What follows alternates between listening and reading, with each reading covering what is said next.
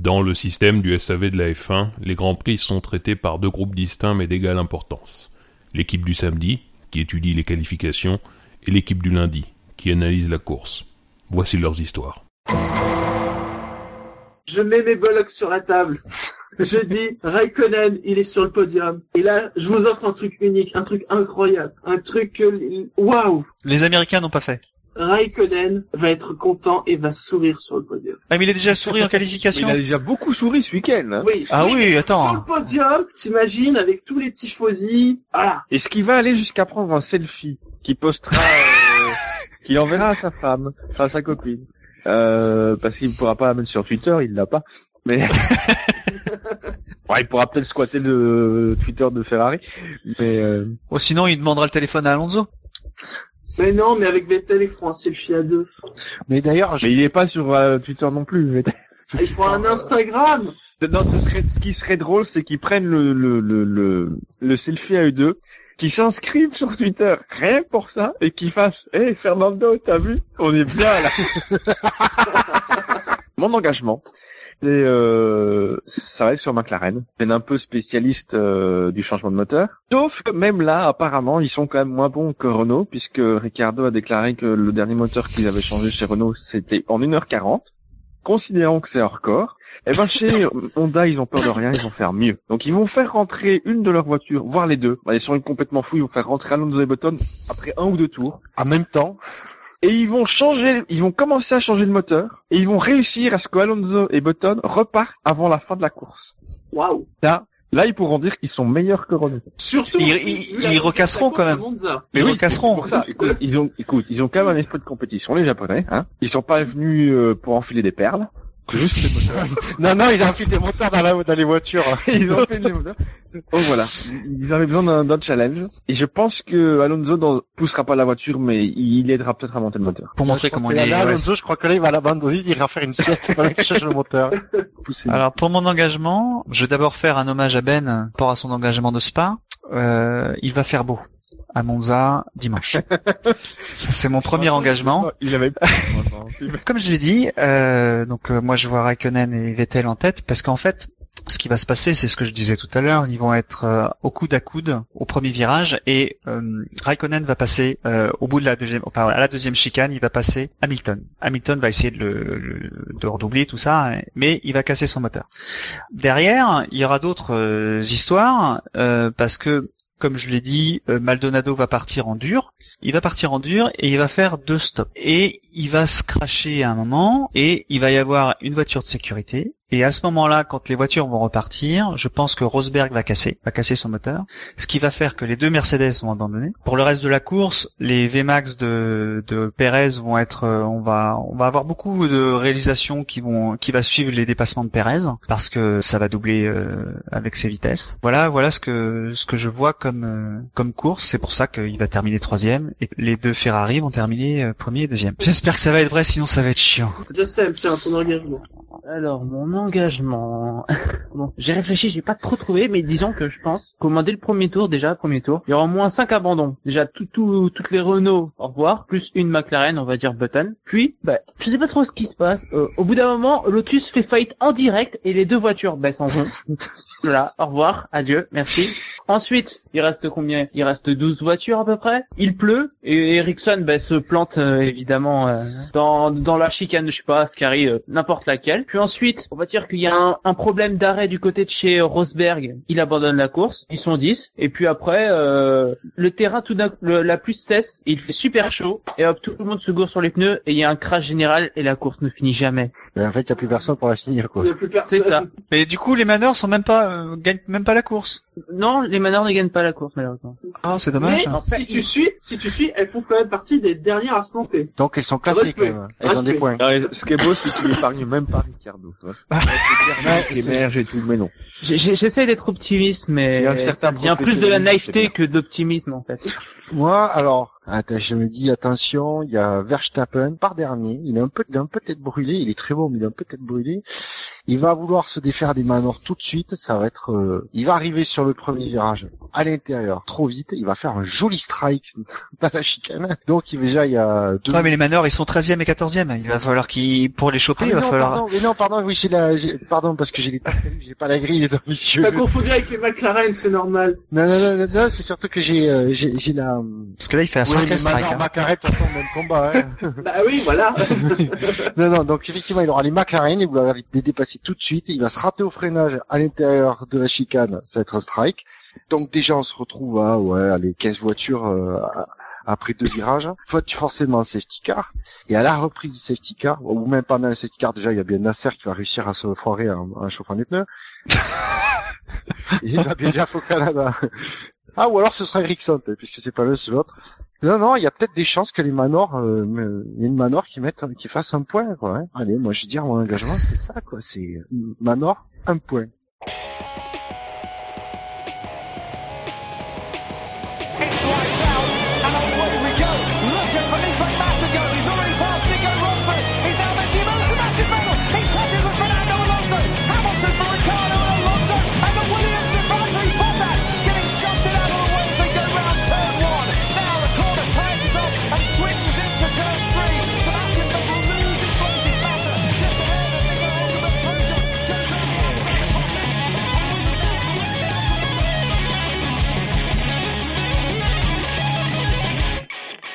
Bonjour à tous et bienvenue pour ce nouveau numéro du SAV de la F1.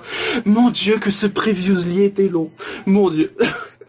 Nous allons revenir ce soir sur le Grand Prix d'Italie.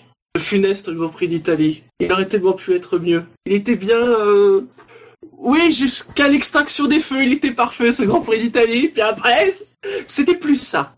Que tu es partial, Shinji, que tu es partial. Pas du tout. Pour m'accompagner ce soir, je ne serai pas seul. Bonsoir Gus Gus. Oui, bonsoir, on a, j'ai vendu la mèche. Bonsoir Ben. Bonsoir. Bonsoir Fab. Bonsoir, bonsoir les vieux. C'est une équipe de vieux ce soir. Ah oui, c'est vrai, oui. Nous sommes les quatre plus, plus capés, dirons-nous. Ouais mais c'est bien parce qu'il va y avoir plein de choses à dire ce soir. Ah, Oui, nous on sait parler quand il y a rien à dire. Alors messieurs, question d'ouverture habituelle, euh, qu'avez-vous pensé de ce Grand Prix Euh, Je peux vous donner la note, si vous souhaitez, pour démarrer. Hein.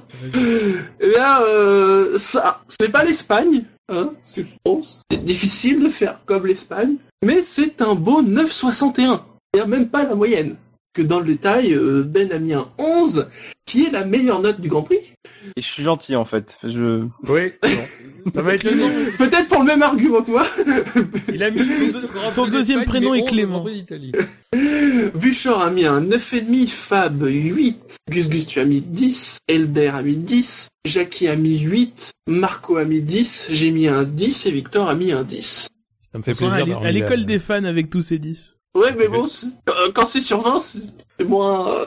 J'ai mis la, Déjà la même en train que de Jackie, chipoter. euh, ce qui me, me rassure sur ma capacité à noter des courses. On sait que Jackie, Jackie a une consistance euh, toute épreuve. Euh, oui, alors j'ai mis 8. Euh, j'ai mis 8. C'est, c'est un demi-point de plus que l'Espagne.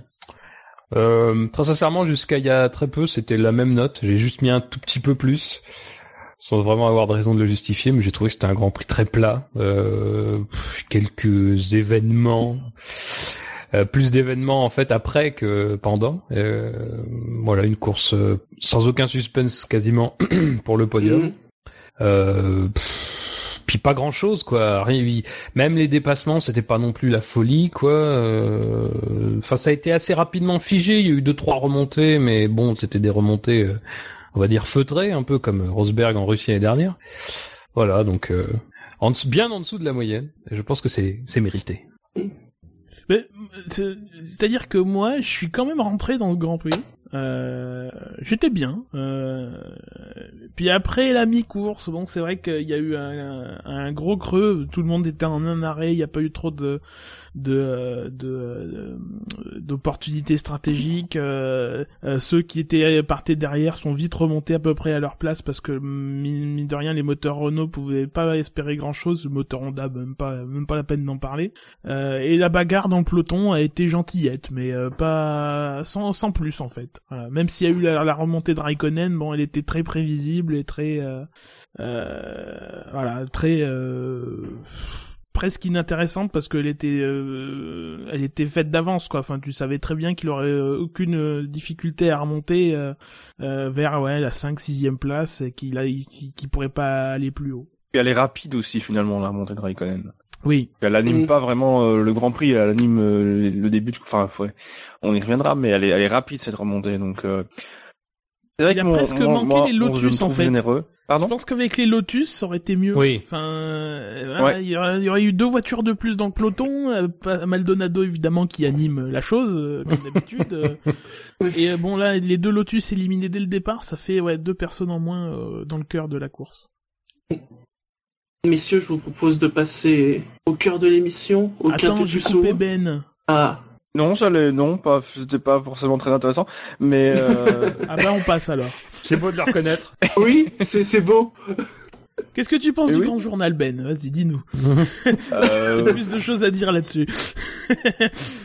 bah, je- disons que j'espère que Louise Attack aura plus d'inspiration pour sa nouvelle chanson que pour ce qu'ils ont fait euh, avec Luan, mais bon voilà. Passons. Alors, ne, ne commençons pas sur Luan. Euh, euh, ne commençons pas sur Luan. Voilà, c'est tout ce que j'avais à dire.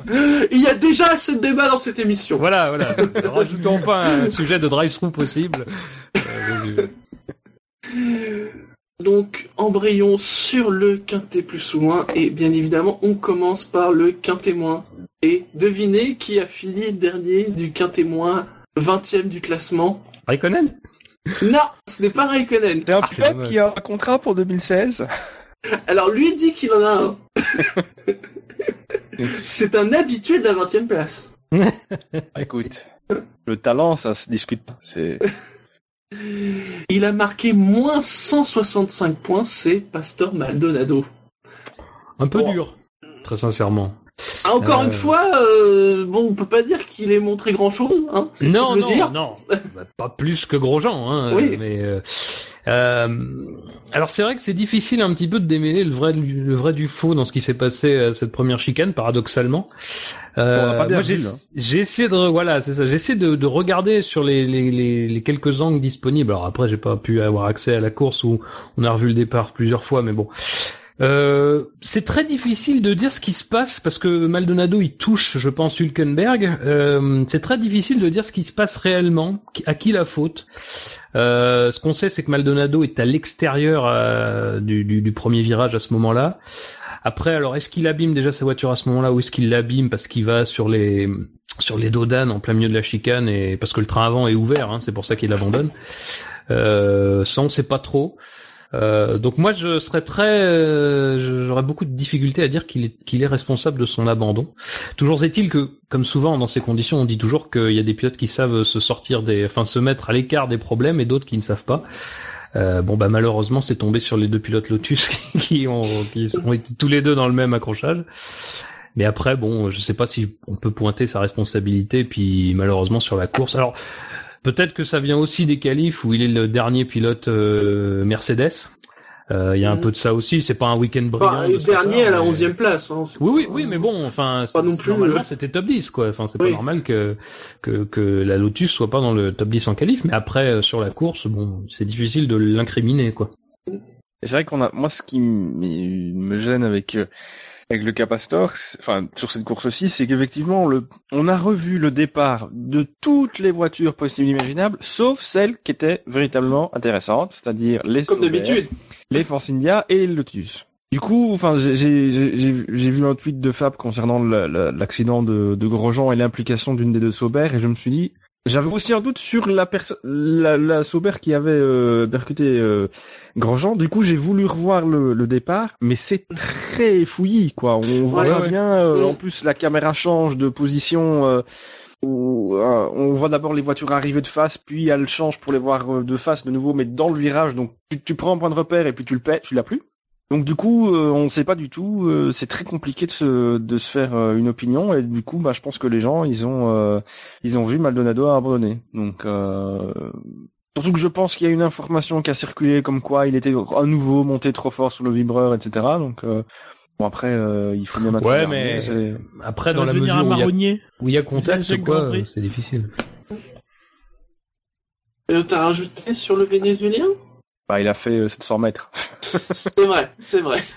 en course, donc euh, effectivement, par une qualification pas brillante, pas catastrophique non plus. Enfin, euh, les voilà. C'est vrai que c'est le dernier Mercedes, mais de nouveau, il en faut un. Euh, Oui, mais il pouvait être dans, le, dans la Q3. oui, il aurait pu. mais Et Enfin, euh, onzième, c'est pas... Voilà. voilà. Ah bah dire, oui, dans ce mais cas-là, euh, Vettel était le dernier, Ferra- dernier pilote Ferrari aussi. Enfin, il était troisième. Tu vois, je- j'exagère, mais euh, Oui, mais il a eu le, il a eu le, le, le respect de changer ça très rapidement. ouais. Donc euh, bon. Mais bon, voilà, c'est c'est pas euh, la qualif est pas scandaleuse et la course, bah voilà, il y a un abandon, on sait pas trop, euh, trop ce qu'il en est donc. Passons à la 19e place dans ces cas-là. Elle est occupée par Felipe Nasser, qui a marqué moins 138 points. Ah tiens, un autre, euh, un autre accroché du premier virage. Oui. Bah, Sauf alors- que, alors lui, il a carrément dû repasser euh, dans les stands. Oui, mais c'est là où que ça, ça devient un petit peu euh, bizarre ce qui s'est passé parce qu'on arrive. Ce qui est certain, c'est que Grosjean qui dit que c'est Nasser qui l'a touché, à mon avis, si ça s'est vraiment passé à la toute première chicane, il n'y a pas eu contact entre les deux. En revanche, il y a eu contact avec Ericsson qui a un peu loupé son freinage et qui l'a touché à l'arrière. Euh, Toujours est-il que Nasser euh, subit une crevaison. Donc moi, ma théorie, c'est qu'il a roulé sur les débris des deux accrochages.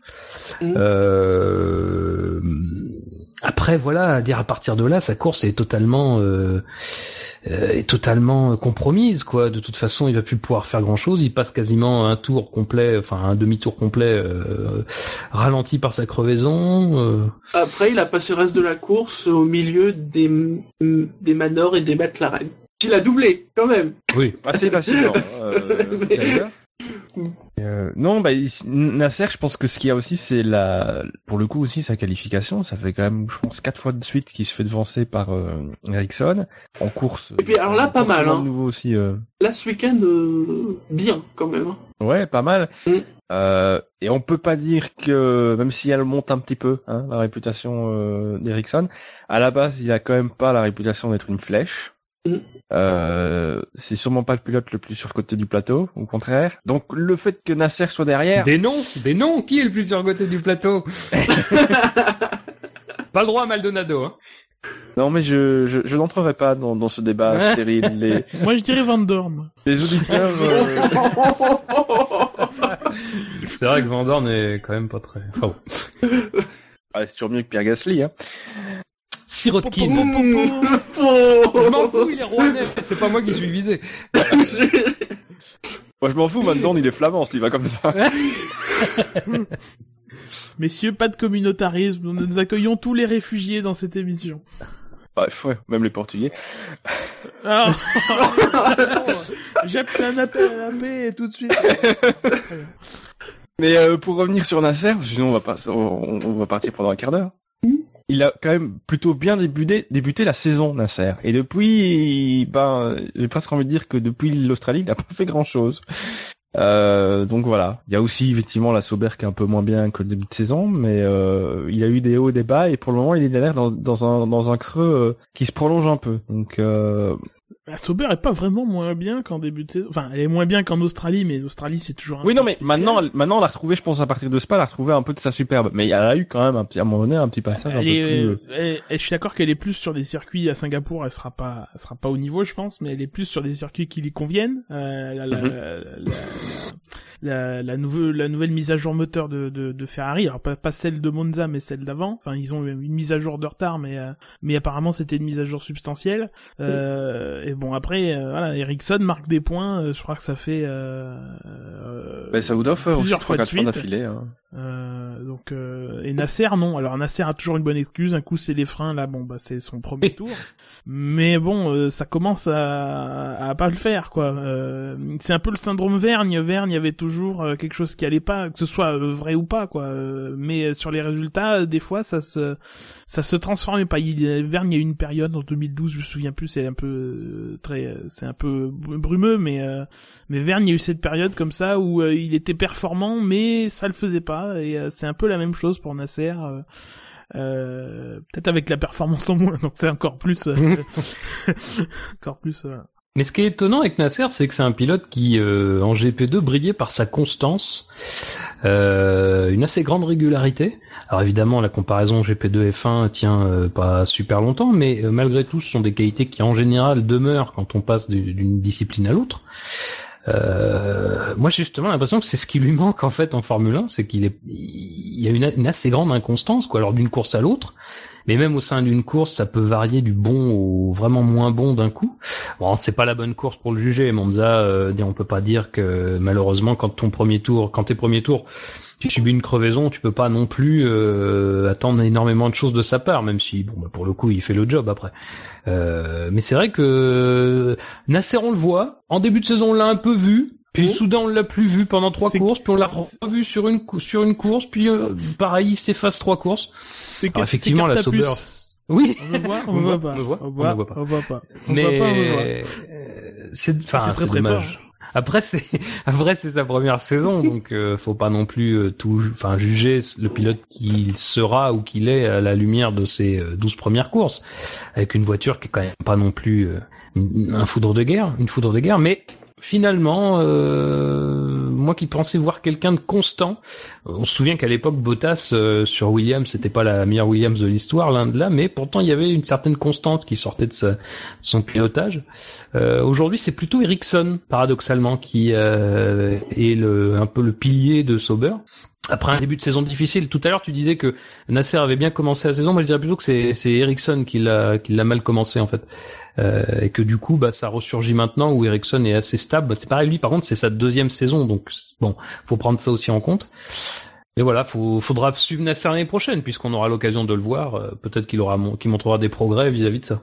Mais c'est vrai qu'Ericsson, il est constant, mais en plus, il marque des points. Parce qu'il pourrait être constant en étant régulièrement euh, position qui en rapporte pas des points. Mais euh, il est constant et il fait finalement, il fait le boulot. Euh, sans qu'on le voit forcément euh, beaucoup, sans faire d'étincelles particulières. Mais voilà, il est là et il fait, le- il fait le taf. Il est déjà euh, suffisamment étonnant pour qu'on... C'est le troisième Grand Prix de suite où il ramène au moins un point. Voilà. Ben oui, autant on a tapé dessus même encore en début de saison, autant là, euh, faut admettre que c'est le boulot quoi. Alors pour info, l'écart entre Ericsson et Nasser est de euh, 28 secondes après deux tours, donc après une fois que la- l'arrêt au stand s'est tassé, il est de 48 secondes après la fin de la course. Alors euh, avec toutes les proportions d'usage que ça a, parce que Nasser a dû se laisser passer plus de gens, mais euh, mais voilà, il y a quand même l'écart. c'est- Après les problèmes de, de Nasser, c'est quand même creusé. Mais, mais on, on, on- c'est vrai qu'Ericsson a toujours été un petit peu considéré de manière euh, dédaigneuse, mais euh, moi j'en reviens toujours à l'année l'année dernière euh, où il fait quand même pas une fin de saison dégueulasse. Alors certes, on peut toujours parler de la concurrence au sein de l'équipe où bon ça, ça ça fluctue un peu et c'est pas facile pour Kobayashi de vraiment euh, réussir à se mettre en tête euh, la course uniquement. Mais malgré tout, il était devant Kobayashi et euh, à partir de Singapour, si mes souvenirs sont bons l'année dernière, il avait commencé à prendre la mesure des Manor, enfin des Marussia d'ailleurs. Euh, bon, même si malheureusement ressortent, les, tu sais, Marussia, les- oui. Kobayashi. les événements, t'as vu ça, c'est les l'outre-tombe. Euh, Même si les événements du Japon évidemment apportent euh, aussi une, une- comment dire, mettre un peu, un- mettre un frein à cette analyse, mais Ericsson n'était pas dégueulasse sur la toute dernière partie de saison 2014, donc. Euh, qui se trouve euh, en position de marquer des points et d'être constant, c'est pas aussi une grosse surprise. Euh, certes, Ericsson est là principalement parce qu'il a de l'argent, mais il est, il- c'est pas un pilote qui euh, c'est pas un pilote qui, qui comment dire, qui se fait remarquer par euh, dans le négatif comme d'autres quoi.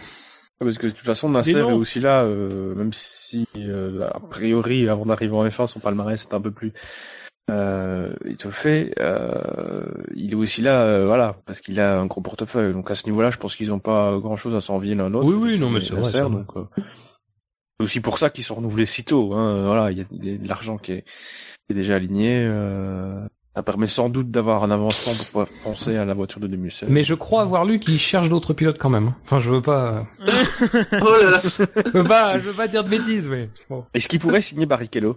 Euh, Il était là ce week-end. Oui, mais il avait il pas de valise, je crois. J'ai j'ai cru remarquer que ça va être un peu difficile. Non, mais il avait un beau euh, polo UPS. Un polo UPS, fichtre. Ouais, il avait un gros logo UPS sur son polo. Ah. Tiens. Bah écoute, il arrive plus à rouler en F1, il va rouler en fourgonnette UPS. hein. Bah écoute, euh, voilà, euh, c'est peut-être lui bon, qui a livré le nouveau moteur Ferrari, hein, on sait pas. euh. Messieurs, passons à la 18e place. Où l'on retrouve un des pilotes Manor, c'est Roberto Meri qui a marqué moins 86 points. Aucun vote positif là encore. Ça Hein Ah, Mary. Oui. Mais Est-ce que Oui, Fab n'a Mary. pas des vannes à faire sur Mary J'ai vu des trucs passer sur Twitter. Et Fab, il a toujours des vannes sur Meri. Non, non, non, non, non, non, non, non, non, non. Je, Il je- est reparti mais- fort Mary, paraît-il. De... de- Oui, oui, oui. Mhm. Et c'est bien. ça. Non, mais bon, euh, y a pas là, là, pour le coup, on les a pas vus euh, quasiment, euh, comme d'habitude, mais mais encore moins, j'ai l'impression. Bah si, Euh, Meri, on l'a vu, il a failli se faire un Oui. À l'entrée Oui. des stands. C'est son fait d'armes, mais en même temps, c'est son fait d'armes euh, à qui la faute Je le demande. Oui. Euh, voilà. Mais euh, après, faut reconnaître que de toute façon, il a reconnu lui-même d'ailleurs qu'il était en difficulté tout le week-end sur ce circuit, euh, que Stevens l'a, l'a, l'a archi dominé euh, tranquillement. Euh, voilà. Donc après, est-ce que l'image du, du mec qui, qui manque de rentrer dans Raikkonen, Raikkonen, c'est pas la première fois dans les stands, il est un peu lent. Je me rappelle un Grand Prix du Canada 2008. euh, Enfin bon, bref. Euh, C'était à la sortie. c'est pas du tout pareil. non, mais attendez, attendez. Je ne peux pas relancer des polémiques. On pourrait avoir un peu d'objectivité dans cette émission, Il s'il y vous avait plaît. pas, il y avait pas de SAV à l'époque. Mais c'était à la pu- sortie. on n'a pas pu revenir sur le fond du problème, mais Raikkonen était très très lent quand même dans sortie de stand. Bref, euh, voilà. Mais euh, je pense que cette image le dessert un peu, Mary, parce que c'est lui qui passe pour le couillon. Et, euh, et avec sa mauvaise course euh, globale, euh, je pense. En que plus, il est pas le seul, hein. à- On l'avoir vu euh, piler euh, à l'entrée. Hein. Non, non il y a- plus. Oui, mais il avait personne. Il... Oui. il avait quelqu'un devant. mais euh, pff, oui, ben voilà, c'est un week-end où il est, où il est moins bon. Euh, les week-ends précédents, il était quand même devant euh, Stevens, donc euh, voilà, c'est pas. euh, Après, Fred, c'est toujours compliqué évidemment de juger les, les manors parce que le seul point, vraiment le point de référence qu'on a, c'est vraiment pour le coup que la deuxième voiture. Donc. Ah, euh, t'es sûr qu'il n'y a pas deux autres voitures qui Mine de rien. Oh. attendez, attendez, attendez. Non, bah non, elles ont un tellement meilleur moteur. Mais euh, Non mais voilà, enfin, voilà. Et puis, et puis aussi, euh, l'air de rien, on les, on les, elles sont hauts sur la grille. Enfin, haut. Pour des manors, c'est haut. Euh, D'ailleurs, elles sont quasiment dernières, dernières déjà avant le premier virage. Hein. Ah oui, oui. Il y a que les McLaren qui Oui, sont mais- un peu poussifs, qui, qui Mais- essayent, qui se disent, Hum, on va peut-être tenter, on tente, on tente pas. Donc voilà. C'est mine de rien, à l'écart, à, à la fin de la course, l'écart est de un tour entre la dernière McLaren et la première, euh, un, un peu moins, euh, entre la dernière McLaren et la première Manor. Euh, Il y a 53 tours, ça fait un peu plus d'une seconde au tour, mais les Manor, je sais pas si vous avez vu l'aileron l'aileron arrière qu'elle se traînait euh, ce, ce week-end, elles étaient pas du tout en configuration Monza. Euh, Ah pour des raisons de coût, hein, évidemment, voilà. Euh, t'as moins d'ailerons à refaire. Mais euh, mine de rien, une Manor qui aurait été en config Monza euh, avec un aileron normal, avec le même aileron que la McLaren, euh, déjà en vitesse de pointe, elle aurait à peu près eu la même, et puis ça gagne, euh, enfin, elle aurait gagné.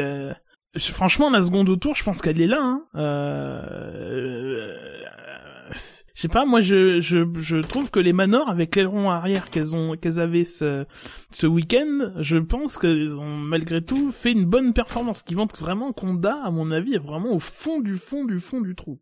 Ouais, ce qui prouve que le moteur Honda est vraiment une catastrophe. Quoi. En plus, il faut quand même pas oublier que le moteur de chez Manor, c'est le Ferrari de 2014, Voilà. Oui. Donc, qui bon. était quand même Aux dernières nouvelles, hein, c'est toujours. enfin, c'était pas une franche réussite non plus. Euh... Ils ont un an de retard sur la performance et deux sur la fiabilité. C'est- une franchement, c'est Et d'autres à rajouter? Non, je suppose, sur Bon, Mary. bah, sur les ailerons, je pense que c'était déjà le cas l'an passé, sans doute les années d'avant. Donc, Oui. c'est vrai que c'est pas, euh, voilà, c'est vrai que c'est développer un aileron rien que pour Monza. euh, enfin, quand dans le cas de Manor, c'est con. Oui, ils ont d'autres priorités. oui. Bah clairement. Oui.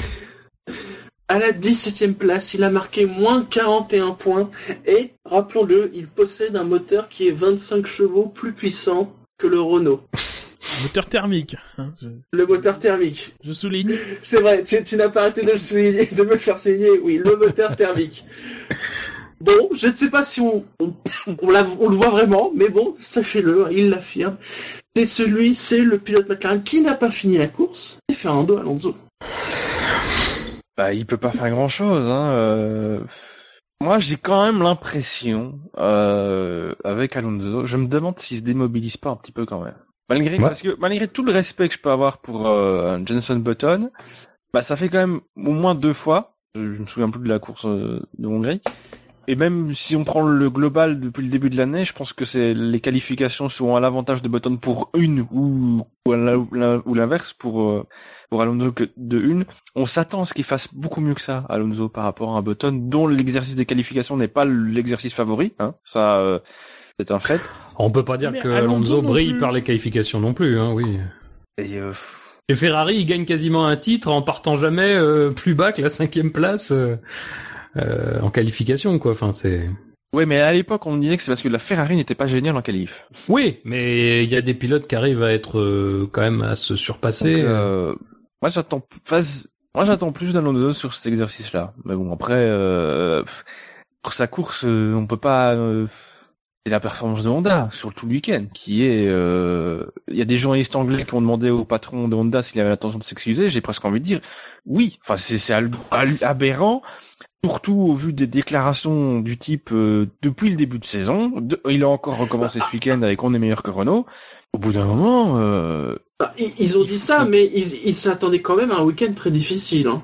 Oui, non mais. Oui, mais voilà, moi j'ai l'impression que Arai, il est toujours persuadé qu'ils vont faire un podium en fin de saison, quoi. Enfin, ce qui est plus, ce qui est plus dérangeant avec Honda que la performance en elle-même, qui de toute façon, on le sait, ça va être difficile. Puis de toute façon, tu sens bien aussi dans les dans les déclarations que même 2016, euh, voilà, c'est c'est limite si on n'est pas déjà en train de l'oublier. Euh, mais c'est surtout qu'au niveau de la, alors ça va de pair dans un moteur en développement euh, sans cesse. Mais c'est surtout que la fiabilité est quand même euh, toujours un gros gros problème. Enfin, en essai, c'était assez, euh, c'est assez terrible parce que euh, dire, ah, voilà la performance, on est à Monza, évidemment circuit de moteur, un moteur un moteur nul, c'est c'est un moteur nul, hein, donc là ça va se voir encore plus. Euh, mais au niveau fiabilité, euh, là encore, ils terminent la course quasiment, ils font quasiment 100%. Euh, Qu'est-ce qui, Alonso, il abandonne quoi, 5-6 tours avant à la fin? Euh, Bon, allez, on va dire que c'est pas si mal d'une certaine manière. Euh, mais ils ont toujours ces problèmes de fiabilité constamment dans des séances dans lesquelles ils pourraient rouler pour justement essayer d'améliorer les choses. C'est ça qui est problématique parce que euh, évidemment il n'y a pas de roulage en dehors quasiment euh, et quand ils ont une opportunité de faire du roulage euh, ils passent une heure et demie à, réparer la bagnole. C'était celle de Button d'ailleurs. Euh, celle d'Alonso a pas eu trop d'alerte je crois avant le Grand Prix. Voilà, pour progresser, il faut d'abord pouvoir courir. Et malheureusement, Honda prend un retard immense au niveau de la, au niveau des questions de fiabilité aussi. Et la performance, forcément, euh, s'en ressent pleinement. Après, ils peuvent avoir des déclarations d'intention, c'est logique aussi. Je veux dire, euh, bon après, quand on leur demande Non, de s'excuser, non mais qu'on leur demande de s'excuser, faut peut-être pas pousser. Euh, Bon, ça va, c'est, ça reste que, que de la compétition automobile. Hein, L'échec euh, est permis, mais euh, surtout dans ces conditions. Mais euh, après, bon, euh, de toute façon, il n'y a pas grand-chose à attendre de Honda si déjà ils règlent pas leur problème de fiabilité. Alors après, t'as Button qui dit euh, qui dit qu'il faudrait plutôt axer sur la performance. Euh, D'accord, mais enfin, faut quand même rouler un petit peu euh, avec Oui. la performance. Sinon, comment comment mesurer les différences? Euh, C'est terrible parce que par, par rapport au début de saison, bon, allait un petit peu de mieux en mieux quand même, à petit. Il y a eu quand même les euh, c'est 12 points, si je me trompe pas, oui. Euh, voilà, 12 points en Hongrie. On va me dire, la Hongrie, bon, voilà, c'était vraiment... Ouais, mais il y avait par exemple le, le point en Grande-Bretagne euh, qui était là. Enfin, et d'un coup, on a l'impression que vraiment, euh, non seulement ça, le- ça a ralenti, mais là, ça s'est pété la gueule, quoi. Mais non, quand je, quand je parle de, enfin, sur les excuses, c'est ils se sont plantés. Ça arrive. On sait que la technologie est complexe, voilà. c'est pas- Effectivement, dans l'absolu, c'est c'est pas le problème, c'est le plantage et le discours qui tiennent à côté. Oui. C'est-à-dire qu'il y a tellement d'écarts et deux poids deux mesures. Il ferait le dos rond. Il, il dirait voilà, on est bien conscient que ça va pas, euh, on a des problèmes, on, on- on travaille pour les régler. Ça passerait beaucoup mieux. Ici, il y a de nouveau une telle arrogance sur euh, la puissance, où finalement on, est on est meilleur que Renault, on n'est pas si loin de Ferrari. Euh, ou- c'est- c'est les deux en fait le, le problème. Et pour 2016, effectivement, ça sent déjà pas bon. Mais bon, a priori, ils ont trouvé, ils ont trouvé le problème, donc ça va, ça va aller, ils vont Mais- cartonner. Oui. Mais mais Donc euh, déjà pour 2016, leur communication est déjà mauvaise. Enfin, c'est quand même assez hallucinant. Mais le, le problème, c'est euh, qu'il n'y a pas que qui sont arrogants. Euh, si d'un côté t'avais Honda qui disait euh, oui, euh, oui, on est meilleur que Renault machin, et que McLaren disait nous on travaille euh, machin, ça irait. Mais moi, moi le, le problème que j'ai, c'est que il y a absolument zéro synergie entre McLaren et, et Honda. Euh, McLaren demande à Honda d'aller recruter chez la concurrence, Honda ne veut pas. Honda demande à McLaren de faire une voiture moins agressive, de laisser plus de de propension au refroidissement, McLaren ne veut pas. Donc c'est euh, de client, c'est pas c'est une relation de client et de fournisseur plus qu'une relation de partenaire. Et en F1, on sait très bien que avec la Formule 2014, ça ne marche pas. Et euh, de co- de, de l'autre côté, du côté de McLaren, on a aussi McLaren qui dit, je crois que c'est Alonso qui a dit ce week-end, euh, oui alors sur les 3 secondes d'écart avec les Mercedes, il y a 3 dixièmes c'est le châssis et 2 secondes 7 c'est le moteur. Non, c'est- c'est- deux, 3 dixièmes c'est le châssis et 3 secondes c'est le moteur. Euh, pardon, mais euh, ça, il faudra avoir la preuve avec des améliorations du moteur Honda que c'est le vrai. Il y a eu des améliorations du moteur Honda qui ont montré des des des des, des meilleures performances. C'est tout, tout est étant relatif, hein, bien sûr, de la Oui. McLaren, mais euh, mais euh, mais on n'a pas vu non plus une McLaren pimpante euh, qui avait l'air de bien se comporter en piste. Donc j'ai envie de dire à tous ces tous ces gens d'arrêter de communiquer, de travailler et après vous viendrez nous dire quand ça marchera que ce que le travail a été bien fait de d'un côté comme de l'autre de McLaren et chez Honda parce que McLaren franchement j'ai du mal à croire que leur châssis il est aussi bien que le Mercedes sachant Mm. euh, où ils en étaient l'année dernière. Mais c'est exactement ce qu'on disait pour euh, Red Bull Renault l'année dernière. Mais c'est exactement la même chose. Qu'à un moment, euh, parler c'est bien, mais tu perds tes, tu perds tes forces, tu oublies l'essentiel. L'essentiel c'est quand même toujours de, de rouler, de, de progresser, de même de pouvoir gagner des points, de pouvoir jouer, euh, de jouer le podium. Euh, à partir du moment où tu te disperses dans, dans les médias, c'est que il y a un problème. C'est qu'il y a un problème. On reprend- ben non, on reprend toujours l'exemple Ferrari. Après, Ferrari c'est différent parce que c'est pas deux entités différentes, même si ça travaillait comme deux entités différentes. Mais Ferrari, c'est pas deux entités différentes. C'est un peu plus facile de se regrouper. Là, euh, malheureusement, euh, il y a comme quand il y a une scission comme chez Red Bull Renault euh, qui, est, qui est consommée maintenant quasiment, euh, c'est très difficile de Mm. la de la mettre en place. Et quand ça n'arrive pas à se, quand l'alchimie a du mal à se créer, parce qu'on ne crée pas une alchimie rien que sur un nom, rien que sur une légende qui a été bâtie dans les années 80 et tout et tout. Euh, là, la, la, la- la complexité du règlement et la question de, de l'absence d'essai rend les choses, euh, enfin, c'est c'est impossible de s'en sortir s'il n'y a pas une véritable synergie. D'ailleurs, bon, euh, alors après, je sais pas comment a fait Mercedes avec ses clients, parce que ça, c'est à peu près le seul contre-exemple qu'on peut trouver, et de taille, hein, quand même, malgré tout, Oui. euh, avec un travail qui a été fait, euh, qui a été minutieux, et on se souvient que l'année dernière, les clients de Mercedes avaient quasiment aucun problème d'intégration, euh, quand les clients euh, de Renault, surtout, en rencontraient beaucoup. Euh, là, c'est pareil avec Honda. Alors, ils ont qu'un client, donc c'est quand même problématique pour le client, et puis c'est problématique aussi pour McLaren, qui effectivement n'arrive pas non plus à s'adapter. Euh, mais voilà, enfin, c'est aujourd'hui, on sait qu'il faut avoir, euh, comme disait Gus Gus, une synergie absolue. Euh, moi, ça me fait un peu peur parce que même si on sent bien que tout le monde a des bonnes intentions, même si la communication de Honda, on est d'accord, elle est maladroite, mais elle est pas non plus, euh, c'est pas une communication négative. C'est, ça devient négatif parce que forcément sur la piste tu prouves pas, tu, tu prouves rien, mais c'est pas une communication négative. C'est, c'est, ça ressemble à de la méthode Coué, mais bon, la méthode Coué c'est pas négatif en soi. Euh, c'est le regard qu'on porte dessus qui est négatif. Euh, Non, mais si, malheureusement, là- il y a pas de lien quoi. Il y a, il y a quand même des, des, des erreurs de, de grossières de communication. Ah ben ça Quand on est tu d'accord. dis, Oui. quand tu dis euh, mon moteur thermique est 25 plus puissant que le Renault, tu sais très bien que 80% des publications vont enlever le mot thermique. Donc les gens vont croire que Honda se la pète et croient que que que que euh, que leur moteur dans sa globalité est meilleur que le Renault, alors qu'évidemment ils savent très bien. Et euh, et si ça se trouve c'est vrai leur moteur thermique est est, euh, est plus puissant que le moteur thermique de Renault. Mais, le problème c'est qu'il y a un moteur électrique aujourd'hui en Formule 1 et, et que et qui s'en sortiront pas tant qu'ils maîtriseront pas le le problème et qui se- s'entendront pas avec McLaren pour euh, travailler de concert. Parce que sinon, euh, ça prend le même chemin que Red Bull Renault et dès 2017, McLaren ils devront retrouver un nouveau, fourni- euh, un nouveau fournisseur. Parce ouais, que, parce que niveau- l'entente est déjà aussi mauvaise que Red Bull Renault l'an dernier finalement. On Oui. a l'impression, on a l'impression qu'ils ne se parlent. Il y a Déjà plus. dialogue de sourds, mais que ce dialogue se fait entre en, par les médias en fait. Parce que j'ai cru voir passer des, des déclarations de, de, de Honda qui disaient que le châssis McLaren faisait aussi beaucoup de traînées et donc du coup euh, voilà ça faisait partie de la vitesse de pointe aussi donc euh, bon euh, voilà, ça commence à ah. On revoit un peu le scénario euh, Williams et BMW. On sait comment ça s'est terminé. Oui, sauf que Williams, mais moi, ça avait plutôt bien commencé.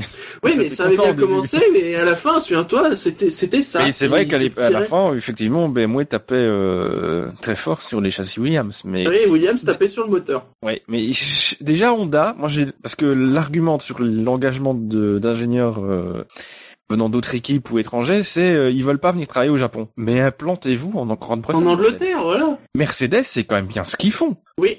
Ils ont leurs deux usines en Angleterre. Alors déjà, commencer par faire ça. Ce sera quand même déjà beaucoup plus simple d'amener des gens travailler là. Ce sera aussi beaucoup plus simple d'avoir des liens, même si aujourd'hui, avec les réseaux Internet et machin informatique, c'est le Japon, Grand- Grande-Bretagne, c'est pas le bout du monde, mais il y a quand même un décalage horaire. Mm. Euh, donc déjà, je serais Honda, franchement, je commencerai déjà par faire ça. Surtout qu'ils ont quand même une base européenne. Bah oui. Moi, je rapatrierai tout le département moteur, tout le département F1 là. Est-ce que quelqu'un sait comment c'est que même que- avec la meilleure volonté du monde, tant qu'ils resteront deux entités totalement séparées et Honda restera au Japon, ça ne marchera pas. Est-ce que quelqu'un sait comment c'était avant Que ce soit à l'époque euh, bar Honda Honda ou même la grande époque Honda des années 80. Les moteurs étaient aussi faits au Japon Les années 80, je sais pas, mais les années 2000, euh, c'est le même problème qu'aujourd'hui. Euh, C'est même Mhm. avec Toyota, c'était la même chose. Les décisions se prenaient en- au, au Japon. Il y avait l'usine euh, Toyota à, à Cologne, et puis il y avait un autre pôle, euh, je sais plus, mais il y avait trois. C'était tripartite à un moment. même. Ouais. Donc, euh, donc à un moment, euh, ça va. C'est niveau organisationnel, c'est pas, c'est pas viable. euh. Et en plus, euh, Honda, euh, leur dernier passage en F1 était, euh, c'est très mal fini. et C'est c'est Oui. franchement pas, ils ont franchement pas besoin de ça. euh. Oui, ça par contre c'est vrai que autant sur l'échec sportif on peut on peut relativiser, autant sur l'échec que ça représenterait euh, au niveau commercial, c'est c'est énorme. Enfin c'est c'est Ah un oui.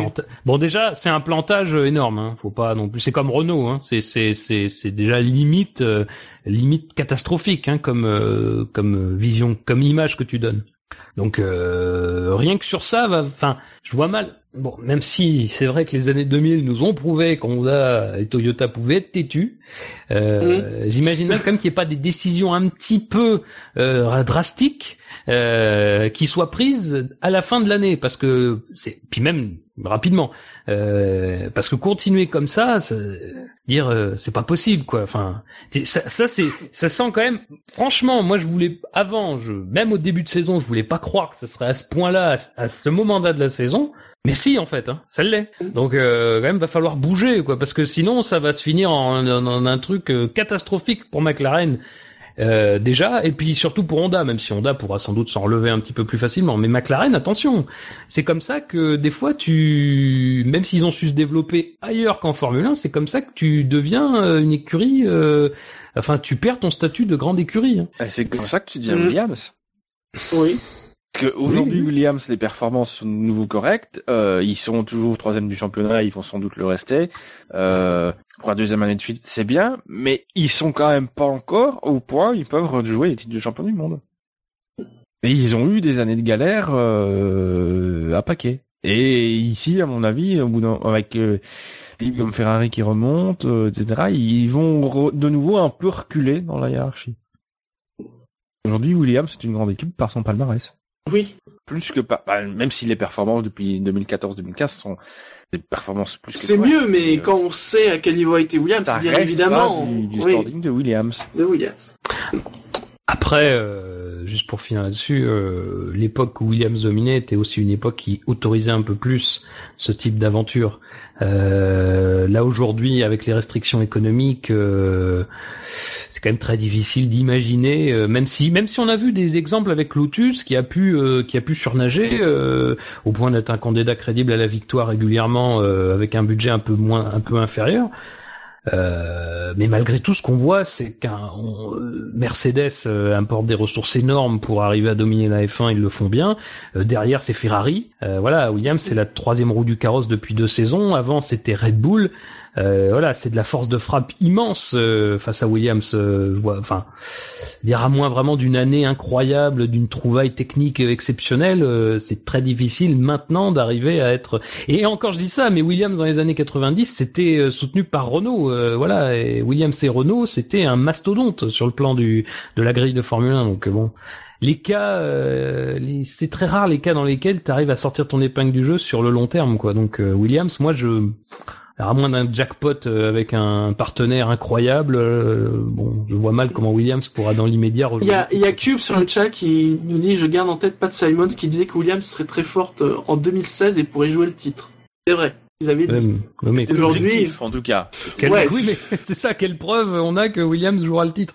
Euh, on voit bien que Williams, euh, même si euh, d'une saison à l'autre ils sont pas forcément beaucoup régressés, euh, euh, la progression est pas non plus très visible, quoi. Donc euh, ils stagnent. Euh, Williams stagne euh, quand Mercedes et surtout Ferrari, parce que c'est quand même Ferrari qui, qui progresse énormément. Euh, Williams euh, pas pu jouer la victoire hein, sur sur cette année. L'année dernière ils avaient déjà pu le faire. Euh, concernant McLaren, quelques, quelques citations du, du chat.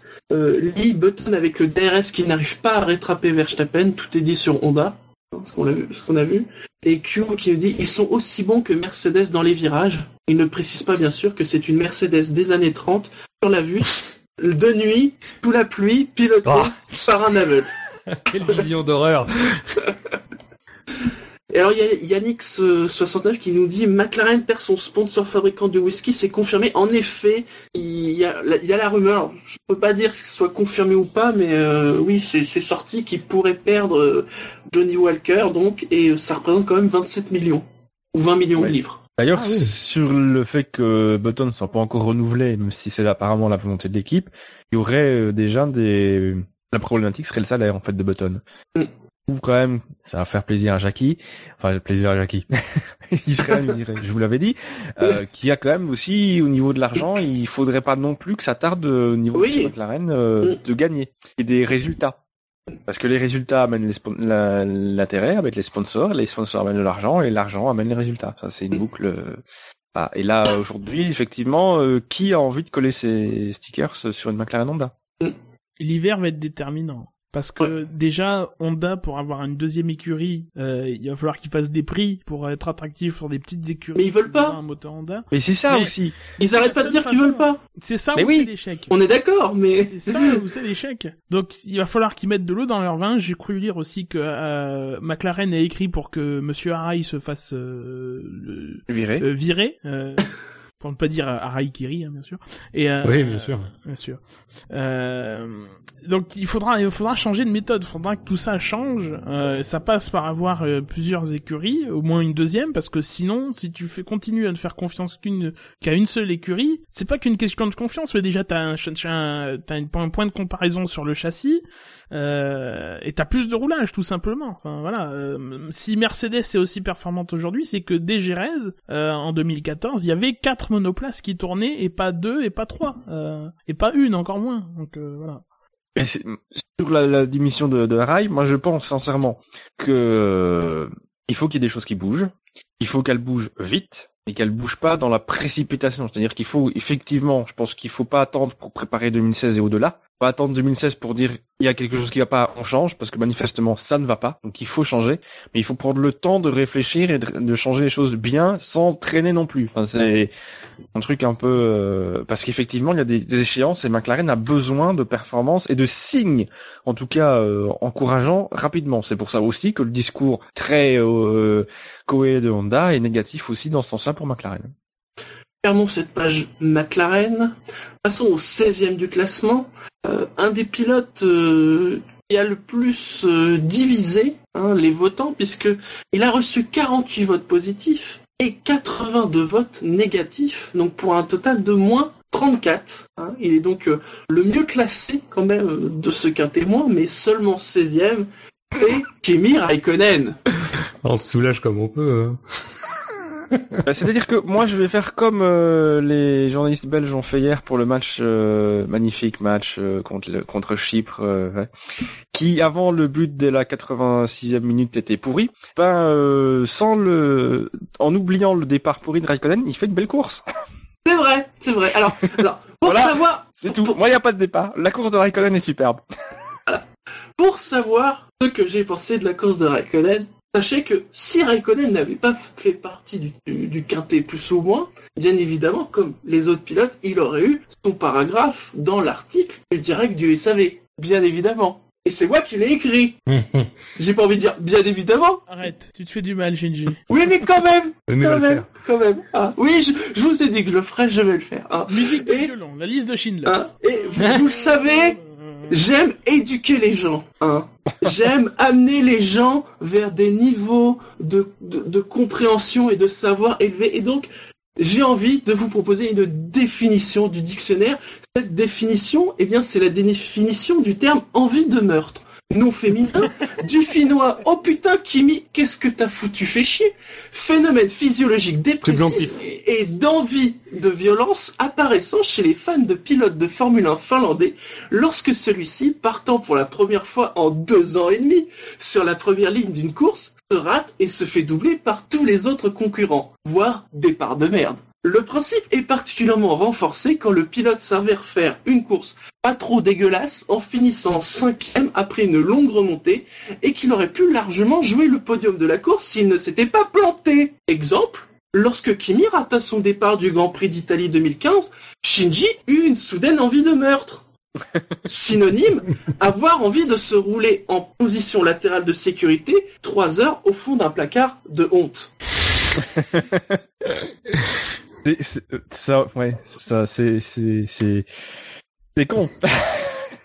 Alors lui il dit, c'est pas de ma faute, il y a un truc qui s'est pas bien passé. Arrive Ouais, à Benet, il dit, anti-calage s'est mis en marche, apparemment. tout, tout seul. Et arrive à Benet, il dit, non, non, tout a bien marché. Ouais, on retrouve cette communication bizarre entre Ferrari et Raikkonen avant qu'il signe. Et euh, à l'époque où tout le monde pensait qu'il allait se faire virer, euh, où il dit un truc et Ferrari dit le contraire. Il y avait une Donc a clause. priori, euh, euh, si clause, hein. Honda euh, s'inscrit. Alors ils ont dit Ferrari qu'ils allaient faire l'enquête et qu'ils allaient dire. Ouais. Et que si c'était leur faute, ils le diraient. Mais Arriva Bene, il a voulu faire de l'humour et le problème c'est que comme d'habitude les sites ont repris la déclaration texto parce que derrière il dit mais on n'a pas encore fait l'enquête donc euh, donc euh, j'ai pas le droit de dire ce que je viens de dire. Mais donc c'était plus un Oui, mais enfin. Je, je veux bien que les médias ont, sûrement repris euh, ce qui les arrangeait, mais pour avoir regardé la conférence de presse de vendredi, arrive à Bene, faut qu'il arrête d'essayer de faire de l'humour, parce que manifestement c'est pas son truc. ah ça. Parce que en conf... bah si, moi en conférence de presse, il y a plein de trucs où, enfin, si, parce que moi je suis très second degré, etc., où tu sens qu'il veut faire de l'humour et ça se voit sur sa tête, mais tu sens qu'il y a un blanc. Oui, mais Bah, c'est parce que c'est feutré le monde de la F1, c'est pas. Ouais, C'est difficile d'être euh, mais euh, d'être un bout en train. je trouve qu'il était, voilà, pas bon. C'est pas demain qu'il va faire Regarde un one ça show. fait quoi, des le- années qu'il essaye. Bah oui, moi ça, ça marche jamais, c'est de votre faute, et c'est un peu le, le monde de la F1 qui rejaillit sur vous, la tristesse, la pluie, la La grisette, tristitude, la tristitude de la la tristitude. Mais après c'est terrible parce qu'en effet il fait une belle course. Parce qu'il est Bah, 20 c'était e podium, avant le hein, premier virage. enfin, euh, Oui, bah enfin bon, c'est une belle course, oui, oui, bah, bien sûr. Ah, il remonte Ah, quand même il faut- 5 Non, non, non, non, non. Parce qu'au premier virage, il est, der- il est bon dernier, et je pense Oui. qu'à la fin du deuxième ou du troisième, il est douzième. Oui, non, mais enfin, euh, Rosberg a fait une très belle course du Grand Prix de Russie, hein, euh, si on va par là. Euh, Sauf Bah que oui. bon, bah, quand tu foires le départ, quand tu foires le départ, eh ben, eh oui, mais t'as pas fait une belle course, c'est tout. C'est-à-dire, euh, encore une fois, je sais pas si c'est Raikkonen, hein, c'est pas la question. Mm. Mais c'est que malheureusement, la course de Raikkonen, euh, elle, a- elle est loin du potentiel qu'elle aurait pu avoir. Oui, non, mais Et- quand je dis qu'il qu'il fait finalement une belle course, c'est pour que juste, enfin, Ah non, mais ça, je suis tout à fait pour- d'accord. Mais en même temps, Raikkonen, on l'attend pas tellement là-dessus. je suis désolé, mais on l'attend sur le départ. mais oui, non, mais c'est pour dire que finalement, c'est, c'est- ça, ça rend encore euh, le calage encore plus rageant en fait. Ça prouve bien qu'il avait le potentiel pour faire un bon résultat. C'était, un- pour moi, à mon sens, c'était le podium assuré pour Raikkonen. Oui. Peut-être derrière Vettel, parce en tout cas, que il bon, pouvait voilà, jouer le mais, podium. euh, c'était Mm. troisième place minimum d'office. Ça faisait Parce longtemps qu'on n'avait pas vu quelqu'un. Hein, ça, avait- fait quand même longtemps qu'on n'avait pas vu quelqu'un foirer un départ, et que À ce ce soit l'origine, à ce point-là. On voit- quand- habituellement, quand on dit il a raté son départ, il part juste plus lentement, il perd quelques places. Oui, Là, il est resté scotché. On l'a mis même beaucoup plus bas dans des dans des quintés moins pour des trucs pour des fautes moins parce que c'est quand même énorme. Enfin c'est alors effectivement on sait pas. Lui dit que c'est la voiture qui a calé euh, chez Ferrari. Bon bah ils ont pas encore analysé les, les trucs et après on n'a pas encore l'info. Mais euh, si si c'est la voiture, bah effectivement euh, voilà. Euh, c'est con parce que de nouveau ça tombe sur lui on va dire.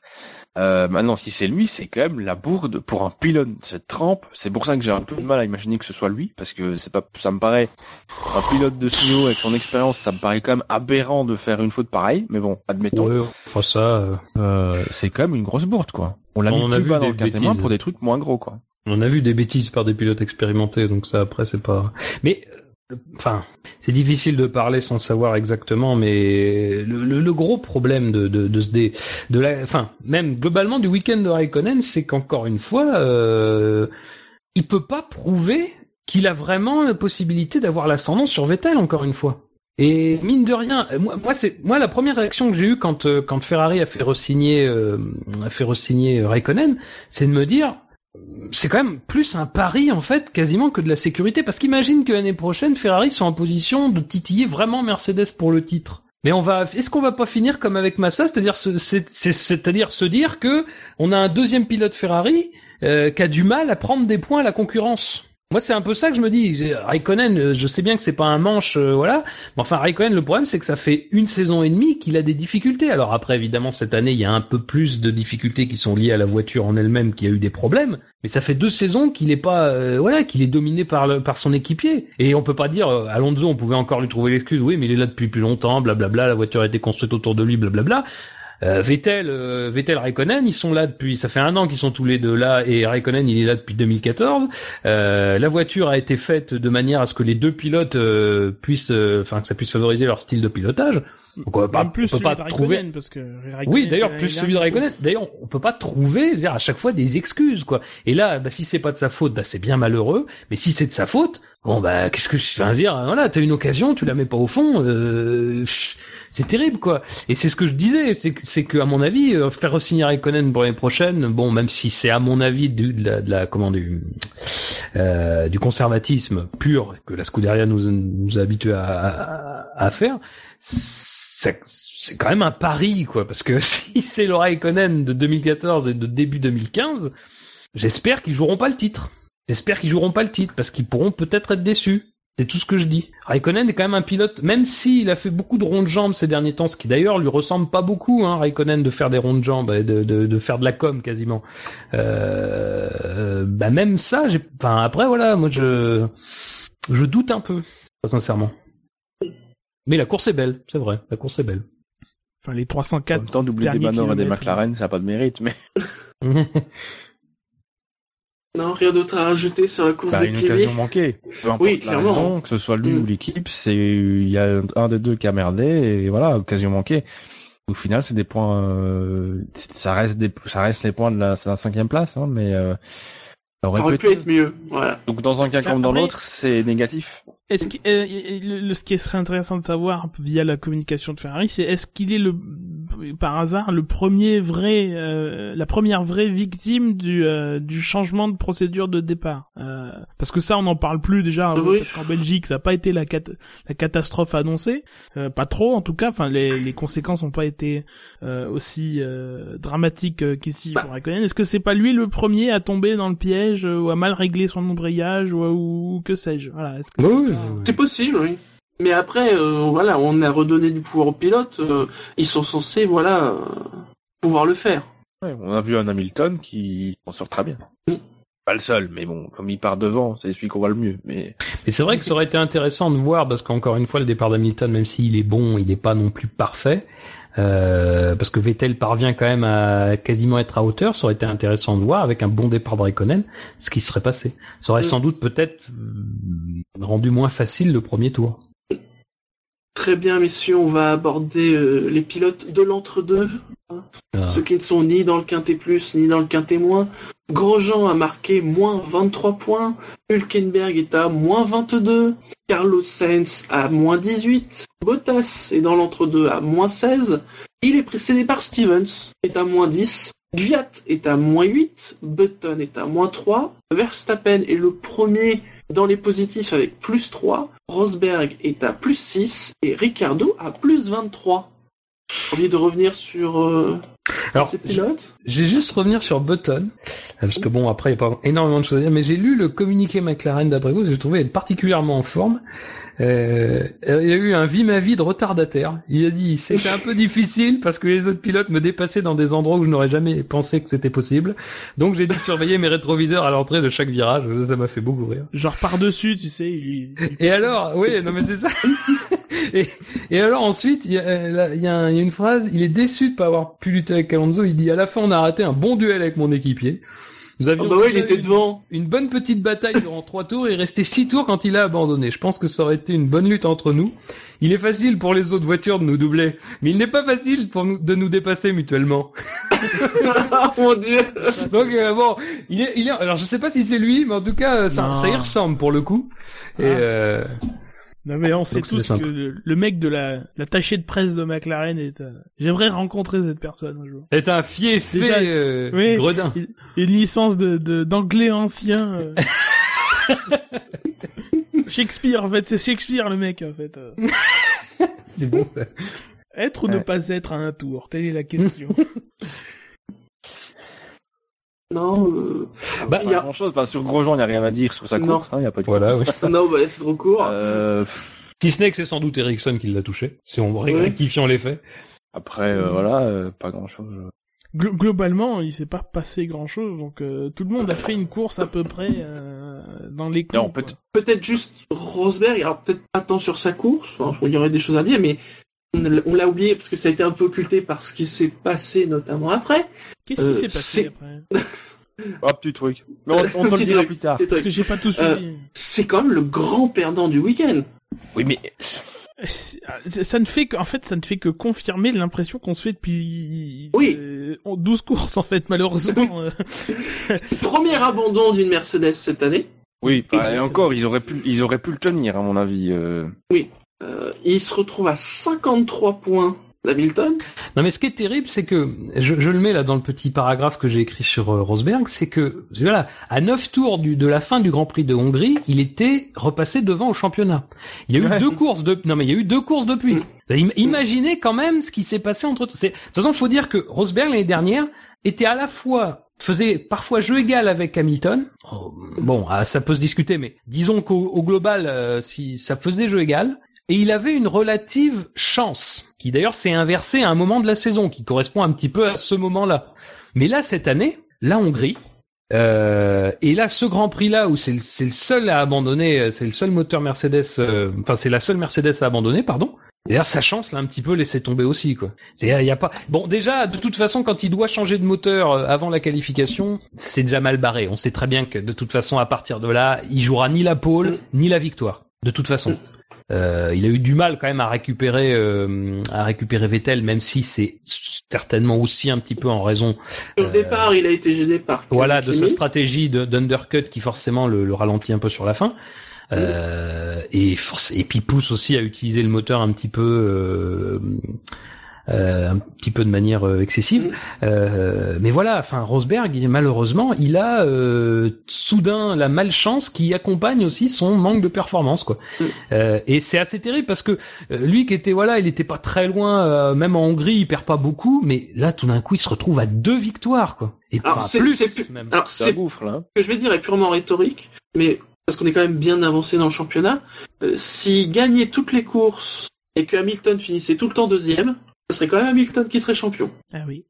C'est-à-dire que là, honnêtement, Donc voilà, pour dire, euh, voilà, c'est je rhétorique, vois bien vraiment sûr, mais pas comment il peut aller chercher le titre. Après, euh, bon, alors même Et- si c'est un peu de la, de la, je veux dire, ce que je vais dire, c'est un peu bateau, mais c'est cette course quand même Euh, L'année dernière, euh, Hamilton a réussi à faire son retard en deux courses. hein. C'est le retard était moins grand, effectivement, mais ça peut aller très vite aussi. Euh, le moteur, euh, le nouveau moteur, euh, il y a quand même des doutes, même si c'est pas des gros. Ça doutes, fait deux mois qu'il a pas marqué plus de points qu'Hamilton. Hein. Ah oui, non, mais de toute façon, euh, il y a, y a à la fois les performances et je te dis la malchance. En, en Mm. Hongrie, il doit jamais marquer moins de points qu'Hamilton. C'est juste que voilà, à un moment ça se goupille mal et c'est terrible. Il fait rien de mal en Hongrie. Il est pas bon, mais il fait rien de mal en Hongrie. Donc euh, Ah, moi, je suis pas tout à fait d'accord sur la Hongrie. Euh, mais bon, Oui, bon, après, on peut discuter, Hongrie, oui, Grand Prix oui. de Hongrie, mais euh, mais euh, mais bon. Euh, moi, il y a un signe qui ne trompe pas, euh, c'est que dans cette histoire de changement de moteur, Mercedes a, en tout cas, a pas joué l'équité euh, vraiment euh, entre les deux. C'est-à-dire que Rosberg, on lui a mis un ancien moteur et euh, Hamilton lui a laissé l'ancien. Alors sûrement qu'on lui a baissé en puissance, on lui a laissé de nouveau, mais sûrement qu'on lui a baissé en puissance euh, et que c'était à peu près la même chose. Mais on n'a pas fait comme l'année dernière où vraiment l'année dernière on s'attelait à faire les mêmes choses au même moment pour les deux pilotes, à alterner et tout. Euh, la même Mercedes a un peu abandonné le, le- le- ce- ce- cette pratique et euh, et euh, on se fait plus trop d'illusions non plus à mon avis dans le management de de de de, de, l'équipe même avant le résultat de cette course quoi. Enfin, Et il y avait aucune analyse- raison de changer le moteur d'Hamilton. Bah, Ils ont changé le moteur de Oui, parce eu une alerte. dire- Oui, ils avaient dit que si, en fonction de l'analyse qui allait résulter de la- du moteur de Rosberg, s'ils sentaient qu'il y avait un risque potentiel pour le moteur de Hamilton, ils le changeraient. A priori, il n'y a pas eu, de- il n'y a pas eu euh, ce c'est pas souci une histoire détecté. de c'est pas une histoire de, de soucis sur, éventuels sur le problème d'Hamilton, mais c'est de dire que euh, l'année dernière, enfin jusqu'ici, on cherchait à traiter les deux les deux pilotes de manière équivalente. Euh, là, là, Hamilton, s'il avait voulu pousser, d'ailleurs, on l'a on l'a encouragé à le faire en fin de course pour des- pour d'autres raisons. Euh, ben, il aurait euh, pas eu le même matériel à disposition que celui de de de, de Rosberg, potentiellement pas la même performance voiture, pas Ah, même sur le chat, on nous précise en effet quand même que Mercedes n'avait pas le temps de changer les deux moteurs en même temps, et s'il changeait le moteur mais il est d'Hamilton, ça l'aurait pénalisé. Et euh, enfin, honnêtement, je suis pas choqué par le fait que Hamilton, on ait laissé Hamilton avec le nouveau moteur. Enfin, je Il a suis pas eu pas d'alerte, c'est hein. pas lui qui a eu une alerte. Je, je suis pas choqué non plus, mais je je pense pas que l'année dernière on aurait changé le moteur de Rosberg sans changer celui d'Hamilton. L'année dernière on traitait vraiment les deux pilotes de manière équivalente, mais vraiment à la seconde près quoi. Enfin c'est. Oui, mais Là, là, cette année, c'est pour cause d'un souci sur la voiture de Rosberg. Donc, je vois, donc euh, je vois Mais pas du en quoi coup, ça l'a Même l'année ça dernière, je suis pas sûr que ça aurait impacté la voiture Je suis d'Hamilton. désolé, mais là ça ça l'a désavantagé.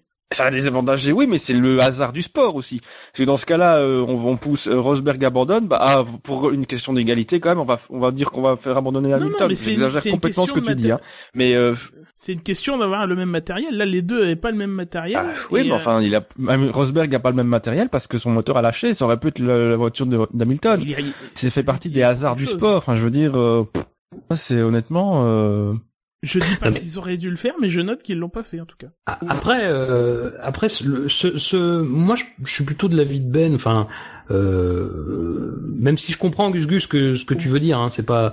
euh, mais c'est vrai qu'après, bon. euh, mais en fait, ça a choqué personne d'ailleurs, hein, parce que. Non. euh, Je dis pas que je suis choqué moi, mais il y a une assez grande. Non, non, mais dire ça, c'est dire personne s'en est même ému, quoi. Enfin, il y a, une certaine fatalité. Mais ce qui est terrible, c'est que c'est ça le truc, c'est qu'au bout d'un moment, c'est de la fatalité, quoi.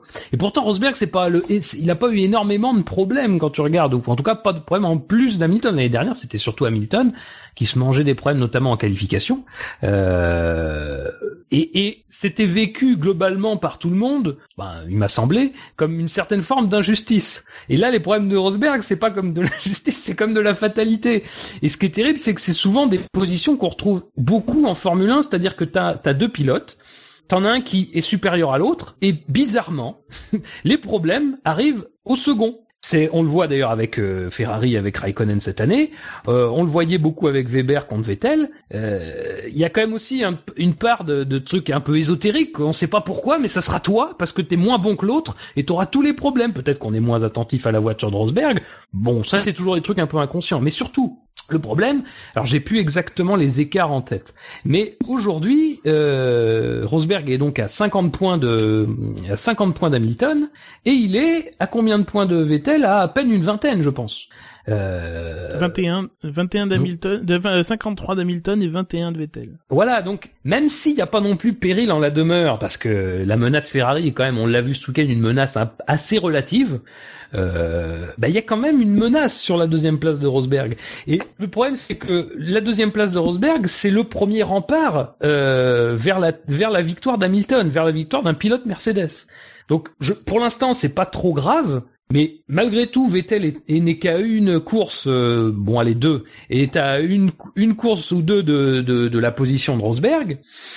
Euh, comme avantager Hamilton, euh, même si Vettel est encore plus loin d'Hamilton, voilà, ça peut être aussi une petite sécurité. Je doute qu'il le fasse parce que, euh, comme je le dis, la menace Ferrari est quand même très relative. Mais ce qui est sûr, c'est que la menace Ferrari est beaucoup plus est très accentuée sur la deuxième place de Rosberg, et que si ça se goupille mal comme ça pendant deux trois courses, ça peut être une menace plus réelle qu'on ne le croit. Donc peut-être que là Mercedes agira en conséquence. Mais bon, avec une telle avance de la part d'Hamilton pour l'instant, et voilà, comme je le disais, il n'y a pas péril dans la demeure. Mais s'ils veulent faire un doublé, il y aura peut-être quelque chose à voir de ce côté-là, quoi. Et je pense que sur la, la, la fatalité dont, dont on parle Fab, il y a aussi le fait qu'en face, bah, y a rien à faire, Hamilton est impérial.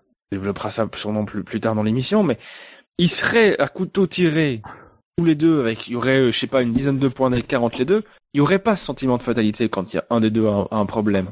Et je pense que l'année dernière, on sentait qu'ils étaient plus proches l'un de l'autre en performance, et que c'est aussi ça qui jouait sur le fait que quand Hamilton avait des soucis, parce que effectivement c'est lui qu'on a eu le plus à certains moments de la saison, après ça finalement sur l'ensemble ça s'équilibre. Mais c'est ça aussi qui faisait que quand Hamilton avait un souci, il n'y avait pas ce sentiment de fatalité. Ici, on a l'impression que quoi qu'il arrive, il peut rien arriver à Hamilton en face.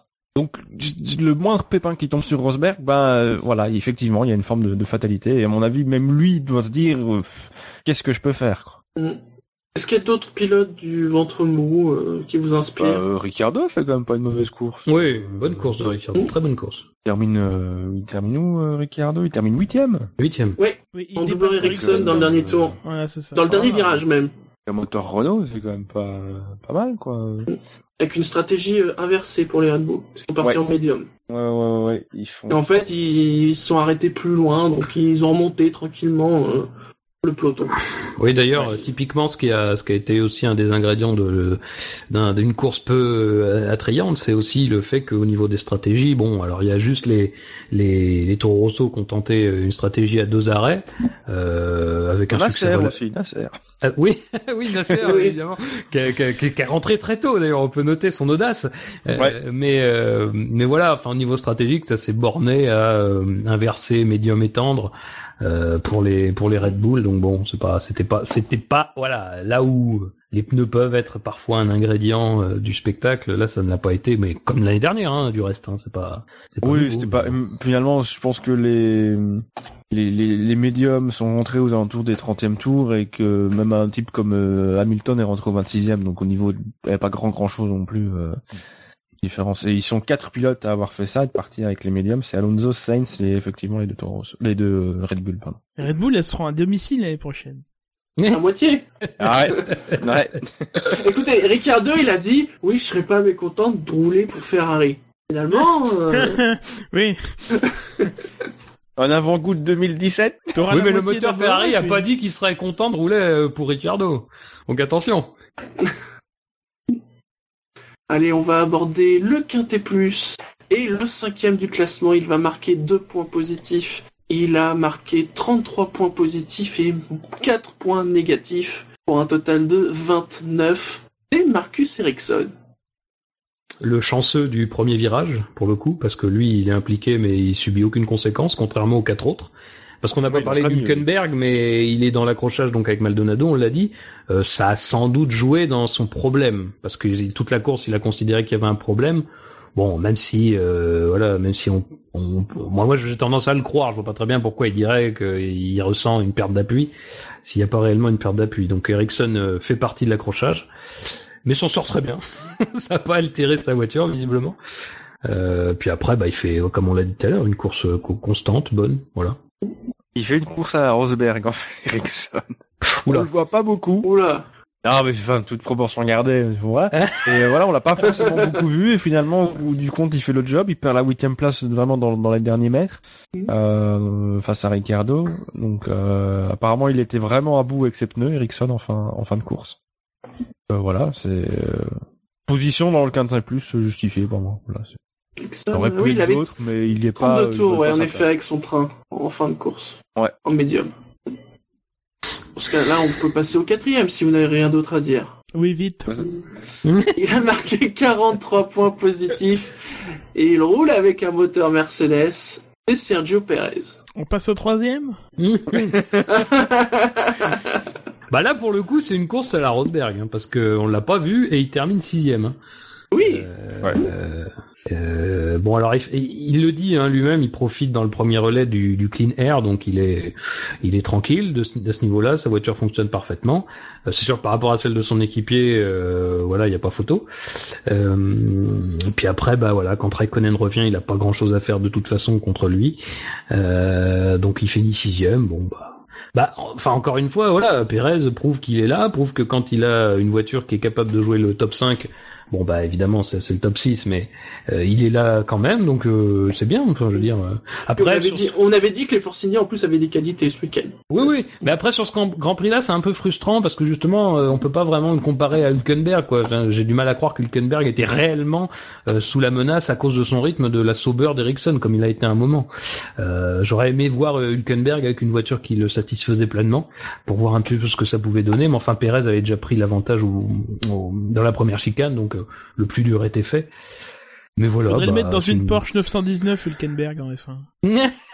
c'est ça en plus. Et dans ce cas-là, pour faire Après- plaisir à. Ah, La, vas-y. la, la- la Force India, faudra quand même la voir. Non, c'est très bien euh, les, les, résultats, les derniers résultats. J'aimerais la voir à Singapour ou, euh, Oui. ou à Suzuka, Oui. voilà, que ce sont des circuits un Mm. peu plus euh, différents que les deux qui viennent de s'enchaîner. Où mine de rien, il faut des voitures à la Force India justement avec peu d'appui euh, qui marchent bien sur leur leur euh, grip mécanique et sur le, le peu de traînée euh, généré. Enfin, euh, voilà, dans certaines toute proportion gardée, mais voilà. Mais c'est quand Ils même. auront encore des nouvelles pièces, je pense, à Singapour. Ils, ils boucleront vraiment le full package qu'ils avaient entamé à, à Silverstone, je crois. Oui. C'est quand même, c'est quand même fou Force India parce que c'est vrai que c'est une écurie qui de tout temps, depuis ses débuts, et puis depuis qu'elle s'est mise à être un peu performante, a toujours été très bonne sur les circuits euh, avec peu d'appui. C'est, c'est une constante de toutes les voitures, euh, comme comme d'ailleurs le- la Mercedes qui chauffait beaucoup les pneus. euh, moi, je reste persuadé que c'est aussi une des raisons du succès de Mercedes, c'est qu'elle a une voiture qui chauffe rapidement les pneus.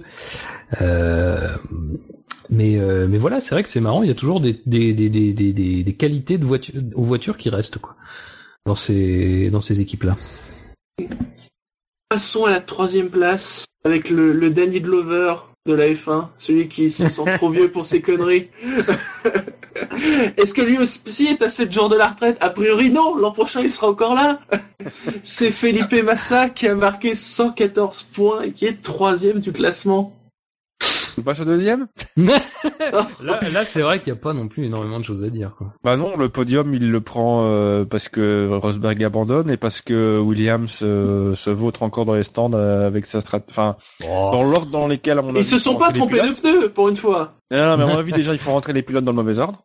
Euh, et puis bon bah ils font un mauvais ravit ils font un mauvais arrêt avec euh, Bottas euh, il est à 25 secondes 5 et le meilleur c'est 23 8 le meilleur ravit- le meilleur arrêt c'est Red Bull avec Ricardo.